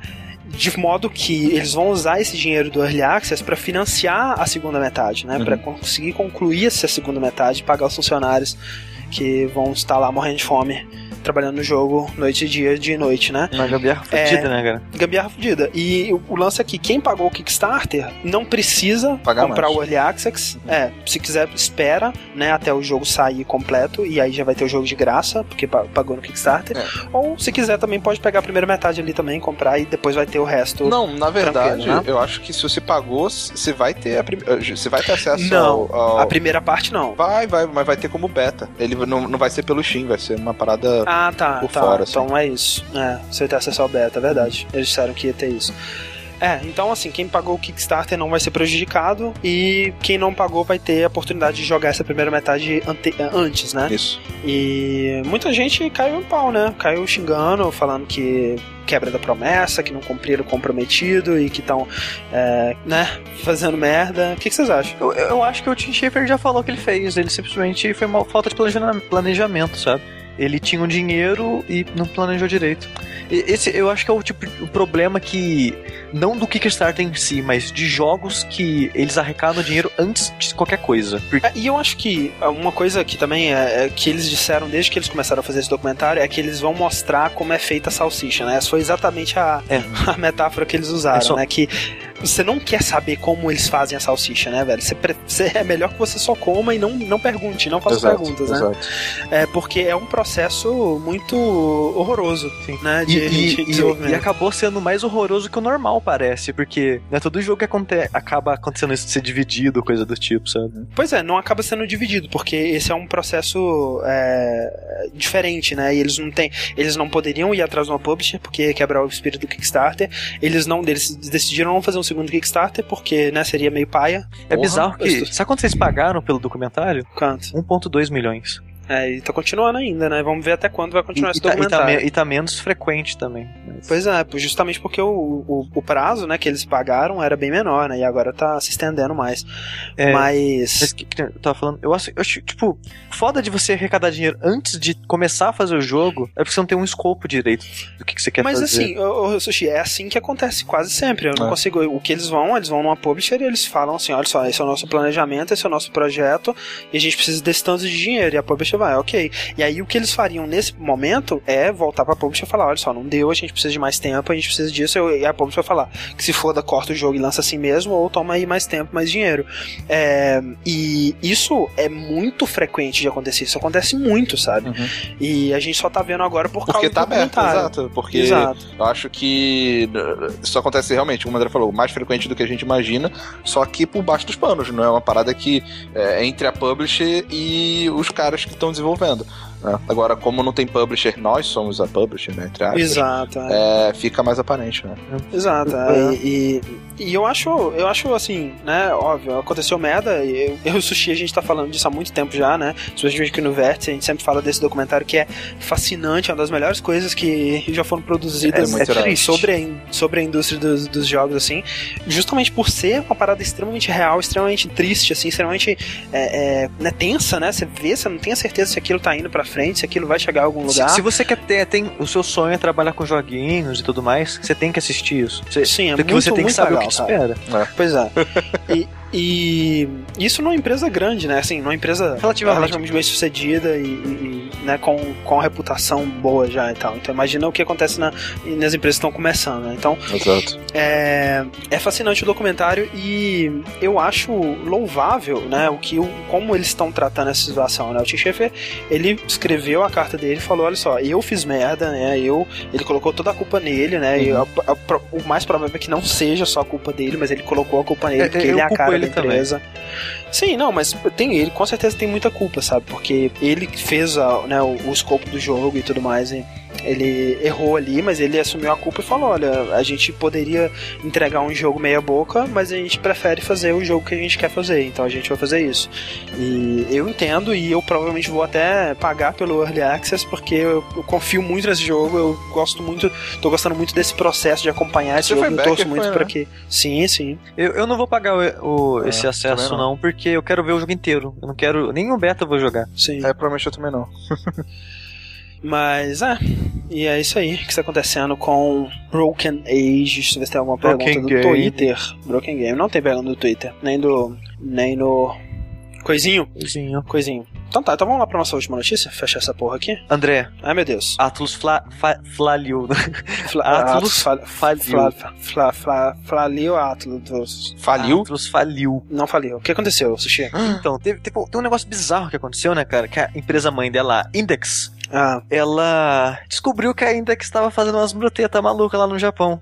Ela estava envolvida em. A, a, empresa começou a ter prejuízo, começou a ficar no vermelho, só que, tipo, que nem família rica e começa a fingir que continua rica mesmo estando pobre. Que nem, que nem, que nem Arrested Development. Exatamente. Que nem a Arrested Development que o que, que, eles estavam fazendo? Eles estavam é, fazendo acordo com empresas para pesquisa, essas coisas, para falar que o jogo vendeu mais do que realmente vendeu. Ah, tá. olha só. Eles estavam vendendo assets para outra empresa para receber o dinheiro da compra do asset só para falar que, que, teve renda, mas devolveu o dinheiro logo em seguida e pegava o asset Caraca. de volta, sabe? Nossa. Várias gam... inflando a parada é, deles, né? Exato, várias gambiarras para fingir que estão recebendo dinheiro. Aham. Mas só que isso é crime no Japão. Porra, não, né? Com, com, onde que não é, né, cara? Pelo amor de Deus. Não, é, parece que não é todo lugar que é crime. Faz, é, esse Caraca, fingimento, não, sabe? Caraca. Porque no final das contas só estão fingindo, eles não estão roubando dinheiro, sabe? Mas. Não sei, não sei. Aí parece que estão com um prejuízo de não sei quantos milhões e descobriu esse lance. Os caras estão sendo caçados, CEOs da, dos setores das, da empresa. E a Index é, abriu falência. Olha aí. E é todo mundo, tipo, puta que pariu. Ah, Atlas, né, cara? Que falando de ser Atlas agora. Persona que, 5. Que, que, que, é, o que, que, que, que a Atlas faz de interessante Persona. aí, Persona. Preciso falar mais Só alguma persona, coisa? Né? Só Persona, né, cara? Ah, nada, a Atlas é, foi ela que trouxe o Demon Souls pro Brasil. Pro Brasil. pro Ocidente. Se não fosse ela, provavelmente não tivesse. É, a Atlas, digamos Souls. que ela é a empresa que traz os jogos japoneses esquisitos, né? Ela que trouxe o Catherine, ela que é, trouxe ela que desenvolveu Persona. o Catherine também, né? Exato. Então é, é. E é uma empresa que, assim, né, cara, a gente. O Sushi sempre fala, é uma das empresas que mais tem cuidado na hora de vender o produto André. aqui, né? Ela, tanto na parte de localização, de dublagem, de tradução, ela tem muito cuidado, quanto na parte da, da embalagem, Sim. né? É, o, o KOF 13, ele vem normal com a trilha sonora. E foi publicado é. pela Atlas. A edição normal vem com um disco de trilha sonora, um, um pôster, né, da Maicon. Uhum. Né? Ah, é, a Mai. E, igual o Persona, Persona 4 também, ele normal já vinha com trilha sonora. Sim, sim. O meu, o meu, o meu Catherine também vem com trilha sonora, vem com um livrinho de arte, né? Então, tipo... E edição normal, né, cara? Ele, eles foda. tratam muito bem os clientes, cara. Eu, tipo, eu dou muito valor na, na Atlas por isso. Sim, sim. Sem contar que os jogos eu acho excelente. A maioria dos jogos. Velho, com certeza. A, a Atlas, ela foi co-publisher de Trauma Center, velho. De, de, ela foi publisher de Snowboard Kids, velho. a Atlas, ela que publica os jogos da Ace, aquele estúdio chileno que trouxe o Rock the Ages e o. Olha aí, cara. Aquele tu já imaginou, já imaginou Jack Frost pedindo dinheiro na rua, né? Coitado, velho, né, cara? cara? Não dá, velho. Vamos fazer vaquinha aí pra salvar a Atlas, E, mas só que, tipo, aí que chega um, um ponto bizarro que eu não sei até que ponto eles continuam mentindo que tão bem, mas tão ruim. não sei realmente tão bem porque o CEO da Atlus, ele disse: não, não, a Atlus em si tá de boa. A, uhum. a gente tá continuando fazendo os jogos que a gente tá fazendo, a gente vai lançar os jogos que a gente vai estar tá para lançar, a gente tá funcionando normal, como se nada tivesse acontecido. Uhum. E eu não sei até que ponto isso continua sendo mentira. É Porque o que, o que pode acontecer, na real, é uma outra publisher comprar os estúdios da Atlas, né? Sim. Como aconteceu com a THQ. É, não, ah, não, não, não. Com a THQ é a última coisa que eu quero na vida. Porque se alguém for comprar a Atlas, compre inteiro, não desmembra ela, por favor. Mas é, cara, eu acho que melhor desmembrar do que destruir. Ah, não é, André, porque, tipo, não, ah, cara. A Sony compra uma coisa, a Microsoft contra, compra Olha, outra. se, se o estúdio do Persona ficar unido, tá, tá de boa, não, vai lançar tipo, Persona. Tipo, não vai acontecer, muito difícil, sabe? Se, se, se desmembrar as propriedades intelectuais para estúdios diferentes, as equipes não vão mais trabalhar com aquilo. É, tipo, não vai ser a mesma coisa, principalmente se for vendido para estúdios mas, assim, ocidentais. Assim, mas parece que eles realmente estão né, desenvolvendo o Persona 5, né? Sim. É, porque recentemente, inclusive, é, foi, foi noticiado né, que eles encontraram o registro do domínio do Persona 5. É o que, assim, eu não. Cara, sério, eu, eu preciso. Preciso de Persona 5. André, preciso, cara. Tá vai ter dubstep na trilha sonora. E, cara, incrível, foda. Preciso. E eu acho que eu já disse em outros lugares, mas é, depois de ter jogado o Persona 4 Arena, eu torço para que ele continue aquela história, sabe? Que é, no Persona 4 Arena ele junta os universos do 4 e do 3 e eles fazem um trabalho foda que são os maiores sucessos, né? Exato. E dá uma premissa ali de, de uma organização, né, que poderia continuar no, no 5. E eu nem acho que assim, né, não vamos jogar com o Charlie Tunoco ou com o Eminho de cabelo azul de novo, nem nada do tipo. E nem com nenhum nenhum outro personagem ali, mas tipo, é aqueles personagens é, serem figurões, né, e serem né, fodões assim, e um novo grupo de colegiais ali, estudantes, jovenzinhos. Mas Charlie Tunoco, é... velho. Charlie Tunoco. é, perguntaram, André, se, se a Atlus já estava envolvida no desenvolvimento do King of, do King of Fighters. Ela, não, que eu saiba, ela é só publisher só. Só publisher, só publisher. Que perguntaram, foi o Rick que perguntou. Não, não, foi o, o Loma que falou isso.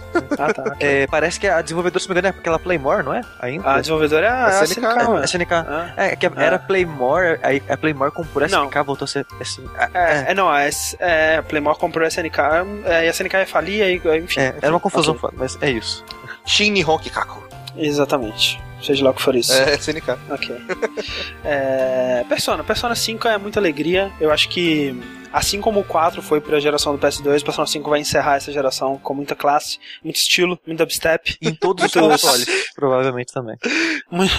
e eu, Cara, eu, eu preciso que, de, eu, eu, preciso está... de novo, novos, novos é, lapelas de, de, jaqueta, assim, dessas. Como é que chama essa barata? Não é lapela. Ah, o, o, o, colarinho? colar da jaqueta, o colarinho, colarinho, novos colarinhos estilosos, é. eu preciso. Mas, pô, o, o Persona tá acima do dubstep, cara. Tá, claro. O, o dubstep é, é nada, não precisa disso.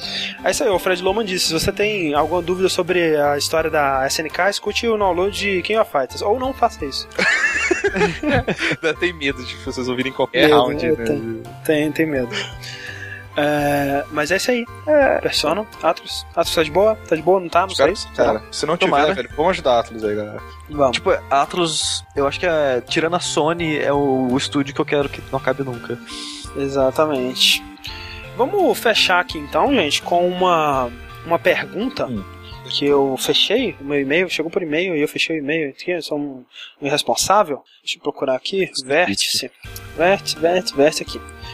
Uma pergunta hum. é, da, da Jéssica Guedes ela mandou pro nosso e-mail. Se você tiver alguma pergunta, alguma sugestão de pauta, alguma, qualquer coisa que você queira que a gente discuta aqui no Vértice, você pode mandar pelo e-mail, você pode mandar pelo Twitter, você pode mandar pelo Formspring, se ele ainda existir, né? Mas fique à vontade. Ela pergunta: Nessa geração tivemos os. É, foi marcado por bastante, bastante reboots e prequels. Tomb Raider, Deus Ex, God of War Essential. É, God of War Essential foi é. um reboot. Né?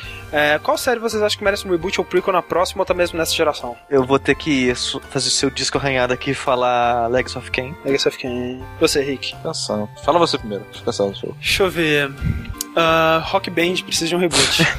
para eu não perder todos os meus DLCs. Você é maldito, cara.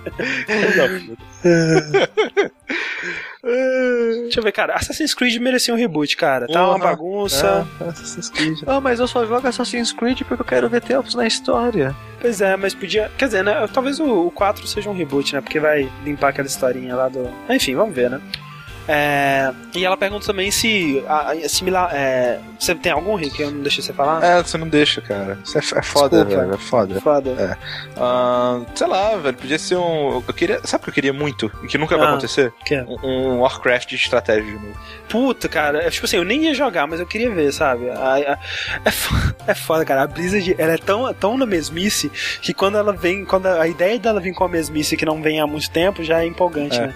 Porra nenhuma, Rick. Vem com alguma coisa nova. Velho, Warcraft pelo amor de Deus. velho. Não, imagina, imagina War, War Star Fighter, é. que é um novo jogo. Oh. Mosquebi falou tudo. Okay. Assassin's Creed merece a vala. Porra nenhuma. Porra nenhuma. Assassin's Creed é muito maneiro. Assassin's Creed passou do tempo já, cara. E ela pergunta aqui também, se nessa geração a gente teve os clássicos HD, você acredita que na próxima a gente terá algo semelhante, como um Mass Effect Trilogy Full HD? Talvez colocar esses jogos que dessa geração que estão em 720p em 1080 com 60, 60 frames. Essa parte toda foi eu que coloquei, não ela. Mas eu pensei agora, poderia ser uma boa, né, cara? Quer dizer, é, não é que poderia ser uma boa, é que vai acontecer. Eu, né, acho Vamos que não. ser sinceros. Não, não. Você acha que não? Não, acho que não. Você acha, você acha mesmo que as empresas vão ter esse, esse controle de não querer nos vender a mesma coisa múltiplas vezes, com o mínimo de esforço possível? Todo mundo faz isso o tempo todo, né, mas... Pois é, é isso que eu tô dizendo. A Nintendo tá aí, soltando jogos de Nintendinho por dinheiros é... dois por semana. E, não, e o e faz é, festa cara. ainda. e o pior é que aos pouquinhos eles fazem maior alarde. Caraca, essa semana vai ter site, site bike. Vamos lá, galera. Vai ser foda. Ai, ah, a Jéssica mandou mais perguntas aqui, mas a gente vai aguardar para próximas oportunidades. a gente não tem Muito obrigado, muito obrigado, Jéssica. Muito obrigado a todo mundo que mandou suas perguntas pelo. Pelo ou qualquer lugar. É, o Candongás perguntou se Half-Life merece um reboot. Porra. Não, vamos. vamos... Termina, né? Vamos parar. Vamos parar de falar de Half-Life, né? Vamos André, parar. você viu aquele site que ele pega qualquer número que você colocar vi. e transforma em Half-Life 3? Eu vi, ficou muito bom. E o nosso vértice fica por aqui. Muito obrigado, Sushi. Muito obrigado, Rick. Obrigado, André. Especialmente muito obrigado, senhor Fred Loman, que estava aí no chat, suando através dos floods, através dos assuntos paralelos que eu tenho certeza que rolaram, separando as perguntinhas, separando os assuntos. Não, não, não e... passando mensagem de ódio. Exato, e muito obrigado a todo mundo que está ouvindo nesse momento. Obrigado a você que está ouvindo a versão gravada também. Obrigado a todo mundo, né, cara? O mundo é um lugar bonito, um lugar legal. O que aconteceu com você, André? E é isso aí, cara. A gente volta no próximo vértice ou dash, o que acontecer primeiro. E até lá. Até. Até. Dix.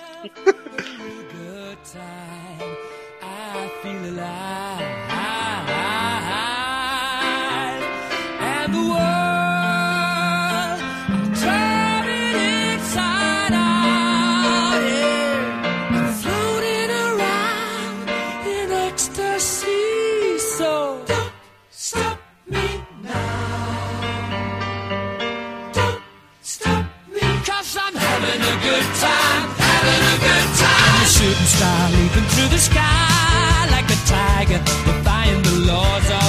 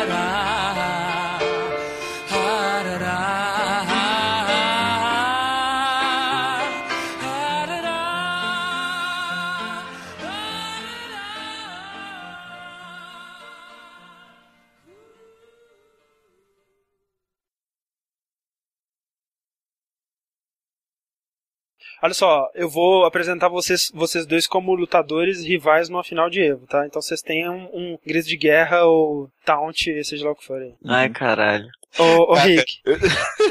Droga, Rick. você tinha que ter deixado falar na hora. Ah. Pois é, por isso que eu não. Porque o sushi, você sabe o que é, né? e o sushi, assim. Ah, ah, oi. Você tem que melhorar o improviso dele. Tem. Eu, eu, eu não sei o que eu vou falar. Muita pressão. Eu não vou pensar nada muito criativo, não, Sushi, fica tranquilo. Aí você chega lá, você manda um rap. o hip hop. Sushi, eu vou aqui pra te detonar. Não, não, não precisa. Olha só. É. Olha só, Sushi, você põe hum. isso como extra no final, tá? Oh, tá. Não. não. Sushi, eu vou aqui pra te detonar.